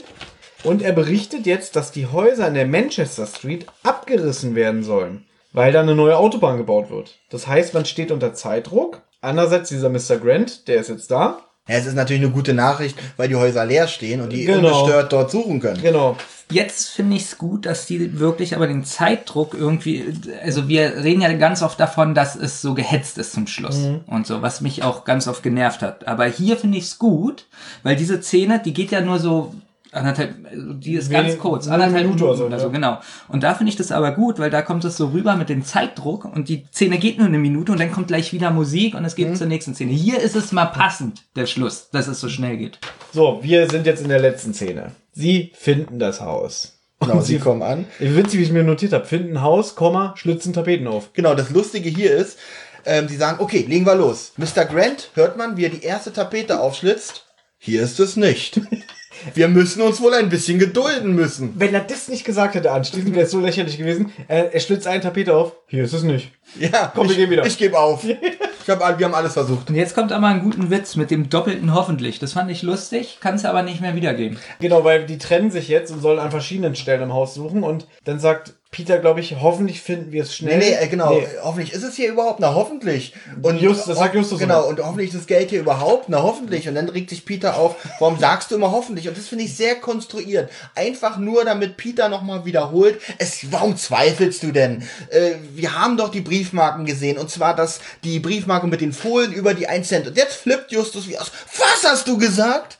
Na nichts, einfach bloß, dass die Briefmarke mit den Fohlen über die ein, über der 1 Cent Briefmarke So, geklebt hat. und so eine Stellen, dass einer jetzt was sagt, kommt ganz oft in Mickey Mouse Geschichten vor. Ja? Also Mickey Mouse Comics. Okay, jetzt guter- nicht, gute Brücke. mal ausnahmsweise mal nicht Donald Duck, sondern Goofy sagt irgendwas und Mickey sagt, was hast du gesagt? Das ist, könnte definitiv in der Mickey Mouse Geschichte sein, wenn Goofy irgendwas brabbelt und Mickey auf die Lösung kommt. Finde ich eine schwache Stelle, ehrlich gesagt. Äh, Auch in den Mickey Mouse, ja, weil ich finde, Goofy hat nichts zu sagen eigentlich. Der muss, muss nur so ich mag Hunde. Gehst du jetzt wieder nach dem Cartoon Goofy Ja. oder nach dem Comic Goofy? Cartoon Goofy. Ich dachte jetzt, Goofy hat nichts zu sagen, der muss nur bei Mickey im Keller mit so einem Ball im Mund gefesselt sein. Okay, das ist, Sadomaso-mäßig. ja. Gut, würde jemand erzählen, warum Justus nämlich jetzt gerade ausflippt? Ähm, Weil Peter jetzt was gesagt hat, was Justus getriggert hat. er hat uns Denn, 40 Mal Folien gesagt. nein, nein, er fragt ihn, Spike Lily hatte noch einen Sprachfehler. Und Peter, ja. Wie würde er das Wort Sohlen aussprechen? Nein, äh, ja. Äh, andersrum, oder? nee, nee, richtig rum. Genau. Sohlen. Und dann sagt Peter, na wie Fohlen. Haben wir das denn gesagt? War nicht auf der 1-Cent-Briefmarke Fohlen abgebildet? Vielleicht hätten wir das noch erwähnen müssen. Nee, auf der 1-Cent-Briefmarke nicht. Die 1-Cent-Briefmarke wurde verdeckt von einer Briefmarke Mit von Fohlen. Fohlen. Genau, das ist ganz wichtig. Das hatten wir noch nicht erwähnt. Denn jetzt ist dieses ganze Gerüst, was dein Freund Bob nämlich gesagt hat, hier nach dem Motto, ah, das Geld ist unter Tapeten, hinfällig. Nein, es ist unter den Bodenbrettern, den sogenannten Sohlen versteckt. Wer hätte ich jetzt, also als Justus ausflippt, also Sohlen, da geht man ja von den Schuhsohlen erstmal aus, also es ist unter den Füßen, also unter dem Fußboden. Ähm, dass er da sofort drauf kommt, wieder Respekt vor Justus, naja, was unserem heißt denn Brain. sofort? Weil jetzt ist es ja schon ein bisschen Zeit vergangen und durch Peters dummes Gelaber ist er jetzt erst draufgekommen. Wie gesagt, das ist der Mickey Mouse Effekt. An Bobs Stelle hätte ich gesagt, nee, nee, ich bleib bei meiner Version mit dem Papier und mach mit den Tapeten weiter. Justus schreit rum, die anderen kommen ins Zimmer und das erste, was Mr. Grant ist, was ist los, wo ist das Geld? ja, ein unfassbar sympathischer Mann. Hier ist er richtig sympathisch. Und Ja. Also ich gebe dir recht, spätestens jetzt hätte man als Kind merken müssen, okay, der ist böse. So. Jetzt hätte man das merken müssen. Spätestens, spätestens als er die gleich mit der Waffe bedroht. Nee, auch da noch. Erst wenn, Auch da noch erst wenn nicht. Gulliver ihn Er will sich nur verteidigen, das ist ein gutes Recht. Erst wenn Gulliver ihm den Kopf schießt. Ich finde gut, dass Bob es sagt, das erste Brett, was ich anfasse, da ist es drunter versteckt. Wenn Genau. er gesagt hätte, Hier ist es. Ich, ich, warte, ich, fange an. Hier ist es. Dann wäre es schon wieder so blöd Ja. gewesen, aber er wundert sich selber oder freut sich selber. Das allererste Brett, was ich anfasse. und sie reißen das ja alle ein Brett raus Genau. an verschiedenen Stellen. Deswegen finde ich das okay.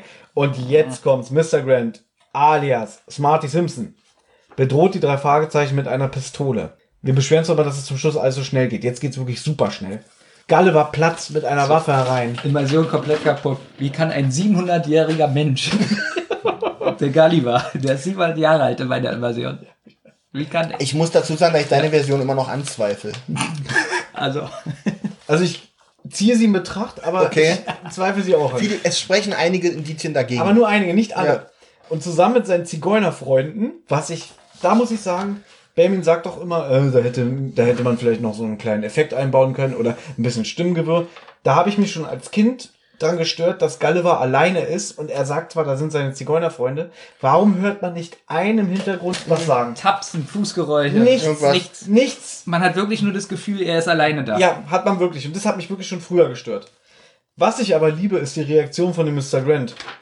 Gulliver! Hände hoch, Smarty Simpson. Gulliver! Okay, liebe ich jetzt nicht so. ja, aber ist auch nicht meine. Egal, machen wir weiter. Ne, der klingt da so dümmlich, so. Stimmt, da gebe ich dir aber allerdings recht. Seine Stimmung ist von harter Gangster auf ganz dummer kleiner Junge. Gulliver. Ja, genau So, als wenn er war gerade von den Toten auferstanden wäre. Gulliver! Ich finde generell die Atmosphäre in dem Haus nicht mehr so gut wie in dem restlichen Hörspiel. Das ist richtig. Da wird es ein bisschen schwächer. Gulliver! Ich fand nämlich ähm, ganz oft so die Außenszenen, die Geräusche gut und immer immer so, ein- so, ein- so ein Pfeifen oder so ein Windgeräusch und so richtig top. Und in dem Haus, finde ich, lässt es ganz schön Man alles hört nach. kein Knarren mehr, kein, kein Richtig. altes Hausgeräusche, Klischeemäßige, sage ich mal. Mhm. Ähm, ist aber auch ein bisschen Jammern auf hohem Niveau bei dieser Folge, sonst ist wirklich alles. Äh, Man hört Es- es fällt klar, Es fällt aber Vielleicht auf. hört man nicht so viel, wie es für so ein altes Haus entsprechend wäre. Na, wie gesagt, auch es halt nicht, da sind ja auch keine Möbel mehr drin oder irgendwas da, so ein bisschen was äh, hätte man da schon noch machen können. aber das fällt wirklich nur auf, weil das andere richtig top ist. Wirklich richtig gut. An der Stelle wird dann auch endlich gelüftet, dass Gulliver, Gulliver, wie auch immer, Gulliver. Mrs. Juana die äh, Wahrsagerin ist, weil er dann auch seine Stimme. Also Genau, weil er spricht ihn ja als Marty Simpson an und Justus ist jetzt so, was? Er ist gar nicht Mr. Grant und dann sagt Gulliver und ich bin nicht Juana. Obwohl, der Sprecher, wir wissen, wer es ist, es ist wieder Mr. Boris aus Ameisenmensch. Äh, wie heißt er nochmal? Mr. Woolley, Dr. Woolley? Joachim Wolf. Achso. okay, ich habe jetzt den. Joachim Wolf, wirklich super Sprecher, auch wie er so lacht so. Macht der eigentlich was anderes? Also ich kenne, ich glaube, wir haben bei Ameisenmenschen schon drüber gesprochen. Der macht nichts anderes, oder? Der Ja, jetzt Film, heute, macht er sowieso nichts mehr, weil er ist seit 18 Jahren tot. Okay, davor aber meine ich mehr. Ich glaube, der war auch Theaterschauspieler und so. Okay, also man, äh, man kennt ihn wirklich, also er hat keinen berühmten Schauspieler, den er immer spricht oder sowas. Man Er, kennt ist, er hat auch Filme gedreht, aber ähm, zum Beispiel bei Wikipedia steht, man kannte ihn eher durch seine Stimme als durch seine Filmrollen. Okay. So Nebendarsteller. Der Gulliver ebenfalls, der will das Geld den Behörden übergeben, weil er hat keine Lust mehr vor diesen Gangstern sich zu verstecken, die nach dem Geld getrachtet haben. Und jetzt hat er endlich seine Ruhe. Wobei mir da auffällt, war nicht noch von zwei anderen Gangstern die Rede? Die sind nur noch auf freien Fuß. Die sind auf freien Fuß, aber wenn durch die Medien äh, rauskommt, dass er das Geld äh, der, der Polizei übergeben hat, Naja, du meinst, dass die dann ähm, ein Polnisch machen oder was? Also sich absetzen. mh, naja, was sollen die denn mal? Sollen die ihn jetzt umbringen, weil er das Geld der Polizei übergeben hat? Dann haben sie auch nichts davon. Wen soll sie umbringen? Gulliver. Habe ich schon mal gesagt, dass ich die Grundstimmung Ja, heute doch richtig mal. gut finde? Auf jeden Fall wird jetzt noch das Rätsel gelöst, wie der Totenkopf sprechen kann. Bitte erzähl du. Ja, durch die Bodenplatte. Ja, Mit einer Gegensprechern. Ja, okay, und darf ich mal ganz kurz, bevor du deine drei Fragen stellst. Nein, nein, ganz Nein, kurz. ich möchte jetzt ganz es wird ja noch gesagt, wie er das gemacht hat. Er hat im Haus gegenüber, hat er den Schrottplatz beobachtet und da hat er dann immer über Funk mit den drei Fragezeichen gesprochen. Und dann kommt raus, dass er sich das Buh nicht verkneifen konnte, als Santa Matilda im Zimmer war. Und dann kommt wieder dieser müde Abschlussgag. Ha, leihen Sie uns mal beides, dann können wir unsere Pauker ins Boxhorn jagen. Gut, ist in Ordnung, sage ich mal, der Abschlussgag, der ist nicht so peinlich wie manch andere Sachen, die ich schon gehört habe. Ich würde mal ganz kurz zusammenfassen, weil für mich ergibt das alles null Sinn. Also, Spike hat vor einigen Jahren, ich weiß nicht, also lass es die sechs Jahre sein, hat eine Bank überfallen und 50.000 Dollar äh, ergattert. Die hat er versteckt, hat im Knast Gulliver kennengelernt, weil der durch seine Wahrsagertätigkeiten ja auch in im Knast gelandet ist. Die haben sich da offensichtlich angefreundet. Und Spike hat, bevor er im Knast gelandet ist, hat er das Geld noch versteckt in dem Haus seiner Schwester. Und Gulliver weiß jetzt eigentlich auch, wo das Geld ist, weil die haben sich angefreundet, hat er diesen Brief erhalten, den hat er mit Sicherheit vorher auch schon gelesen. Gulliver weiß also, wo das Geld ist und ist eigentlich unfreiwillig in diesem, hat dieses Wissen erlangt, weil er möchte es, so wie ich das so raushöre, eigentlich gar nicht haben und möchte es eigentlich der Polizei übergeben. Also jetzt erfährt er durch die Zeitung, so habe ich mir das ausgereimt, äh, sage ich mal, erfährt er über den Zeitungsartikel, dass Justus den Koffer gekauft hat. Was macht Gull- Gulliver? Gulliver. Er zieht in einem, in ein Haus gegenüber vom Schrottplatz, richtet sich dort ein, damit er die Technik vom Totenkopf bedienen kann. Also damit er die beobachten kann und in den richtigen Momenten äh, den Totenkopf sprechen kann. Und dann schickt er die drei Fragezeichen über den Totenkopf, weil er ja auch Juana spricht, schickt er die erstmal zu Juana, also auf eine Art Schnitzeljagd, dass die am Ende das Geld finden, was Gulliver dann nimmt und der Polizei übergibt. Warum? Ich möchte es gerne mit Gegenfragen erklären, beantworten. Ein kurzer Satz noch, zusammengefasst ist, die drei, du einfach sagen die drei, die drei Fragezeichen spielen gar keine Rolle in der Sache. Warum schickt, wa- warum dieser ganze Umstände, warum die ganze Umstände mit den drei Fragezeichen? Er hätte doch selber das Geld einfach holen können und der Polizei übergeben können. Das ist alles macht gar keinen Sinn. Also pass auf, erstmal kurzer Widerspruch. Gulliver erfährt nicht durch die Zeitung oder durch die Medien, dass Justus den Koffer hat, sondern er wusste von der Auktion. Er kommt, Okay. denn Gulliver ist die Frau, die am Anfang verkleidet ist Stimmt. und zur Auktion Daran kommt. hatte ich jetzt wieder wo nicht gedacht. schon der Auktionator und spoilert, tut mir leid, der Herr, Hm? was ich vorhin erwähnt habe. Das ist Gulliver. Und der geht ja noch zu den Detektiven hin, sagt, ich gebe euch 30 Dollar. Justus lehnt ab. Und dann sagt er, naja, dann eben nicht. Aber, wie wir ja wissen, ist das Gullivers Koffer. Jetzt habe ich mich gefragt, warum wurde der Koffer auf der Auktion überhaupt verkauft? Und warum ist der Brief an Gulliver adressiert von dem Spike Neely noch drin? Okay, ganz kurz, dass der Koffer, also dass der Brief drinne ist, den wird Gulliver da drin vergessen haben oder drin gelassen haben. Mhm. Und warum der bei einer Auktion verkauft ist, Gulliver ist im Knast gelandet. Danach Aber wird wahrscheinlich, lange? das weiß man halt nicht, aber es kann schon sein, dass er auch dadurch halt keine Schulden angehäuft hat oder keine Ahnung was, weil Miete und sowas ja bezahlt werden muss. Also ich finde es jetzt nicht ganz so bemerkenswert oder erwähnenswert, warum jetzt der Koffer bei dieser Auktion ist. Nehmen wir mal an, nachdem er im Knast gelandet ist. Okay, gehen wir mal davon aus, Gulliver war bis dato im Knast, ist gerade erst rausgekommen, will den Koffer äh, ersteigern. Vielleicht wurde er sein ganzes Hab und Gut, während er im Knast war, irgendwie einkassiert. Wohnungsauflösung, keine Ahnung. Und jetzt ist der Koffer auf der Auktion. Gehe ich mit dir d'accord? Das klingt alles plausibel. Und er ist jetzt daran interessiert, den Koffer zu ergattern, bevor den irgendjemand anders kriegt. Ähm, Wohnungsauflösung, aber sein Walkie-Talkie, das Gegenstück, das hat er noch. das hat er bestimmt. Hast du Pulp Fiction gesehen? mit der Uhr im Hintern. Ja, Ja? jetzt, jetzt ist alles aufgeklärt für mich. Er hatte einfach alles, auch die 50.000 Dollar hat er im Hintern. Andere Frage. Warum nimmt er den Detektiven den Koffer nicht weg? Wie wir ja wissen, weiß er, wo die drei Detektive sich befinden, wo der Schrottplatz ist. Er hätte doch einfach den Koffer klauen können, wenn, wenn selbst Tante richtig. Mathilda... In dem Moment, Ja. wo er ihn klauen wollte, hat dann selber nicht mehr gefunden, weil Tante Mathilda ihn nämlich versteckt hatte. Wahrscheinlich war das genau der Moment, wo er zuschlagen wollte. Oder er war wirklich gezwungen, sich immer als Zigeunerin zu verkleiden. Er konnte nicht als normaler Gulliver die jetzt- Straße runtergehen, weil er Angst hatte vor den Gangstern. Gleichzeitig hat er aber herausgefunden, oh, die Jungs sind Detektive, die können mir vielleicht helfen, das Geld zu finden, weil Gulliver anscheinend selber nicht weiß, wo das Geld ist.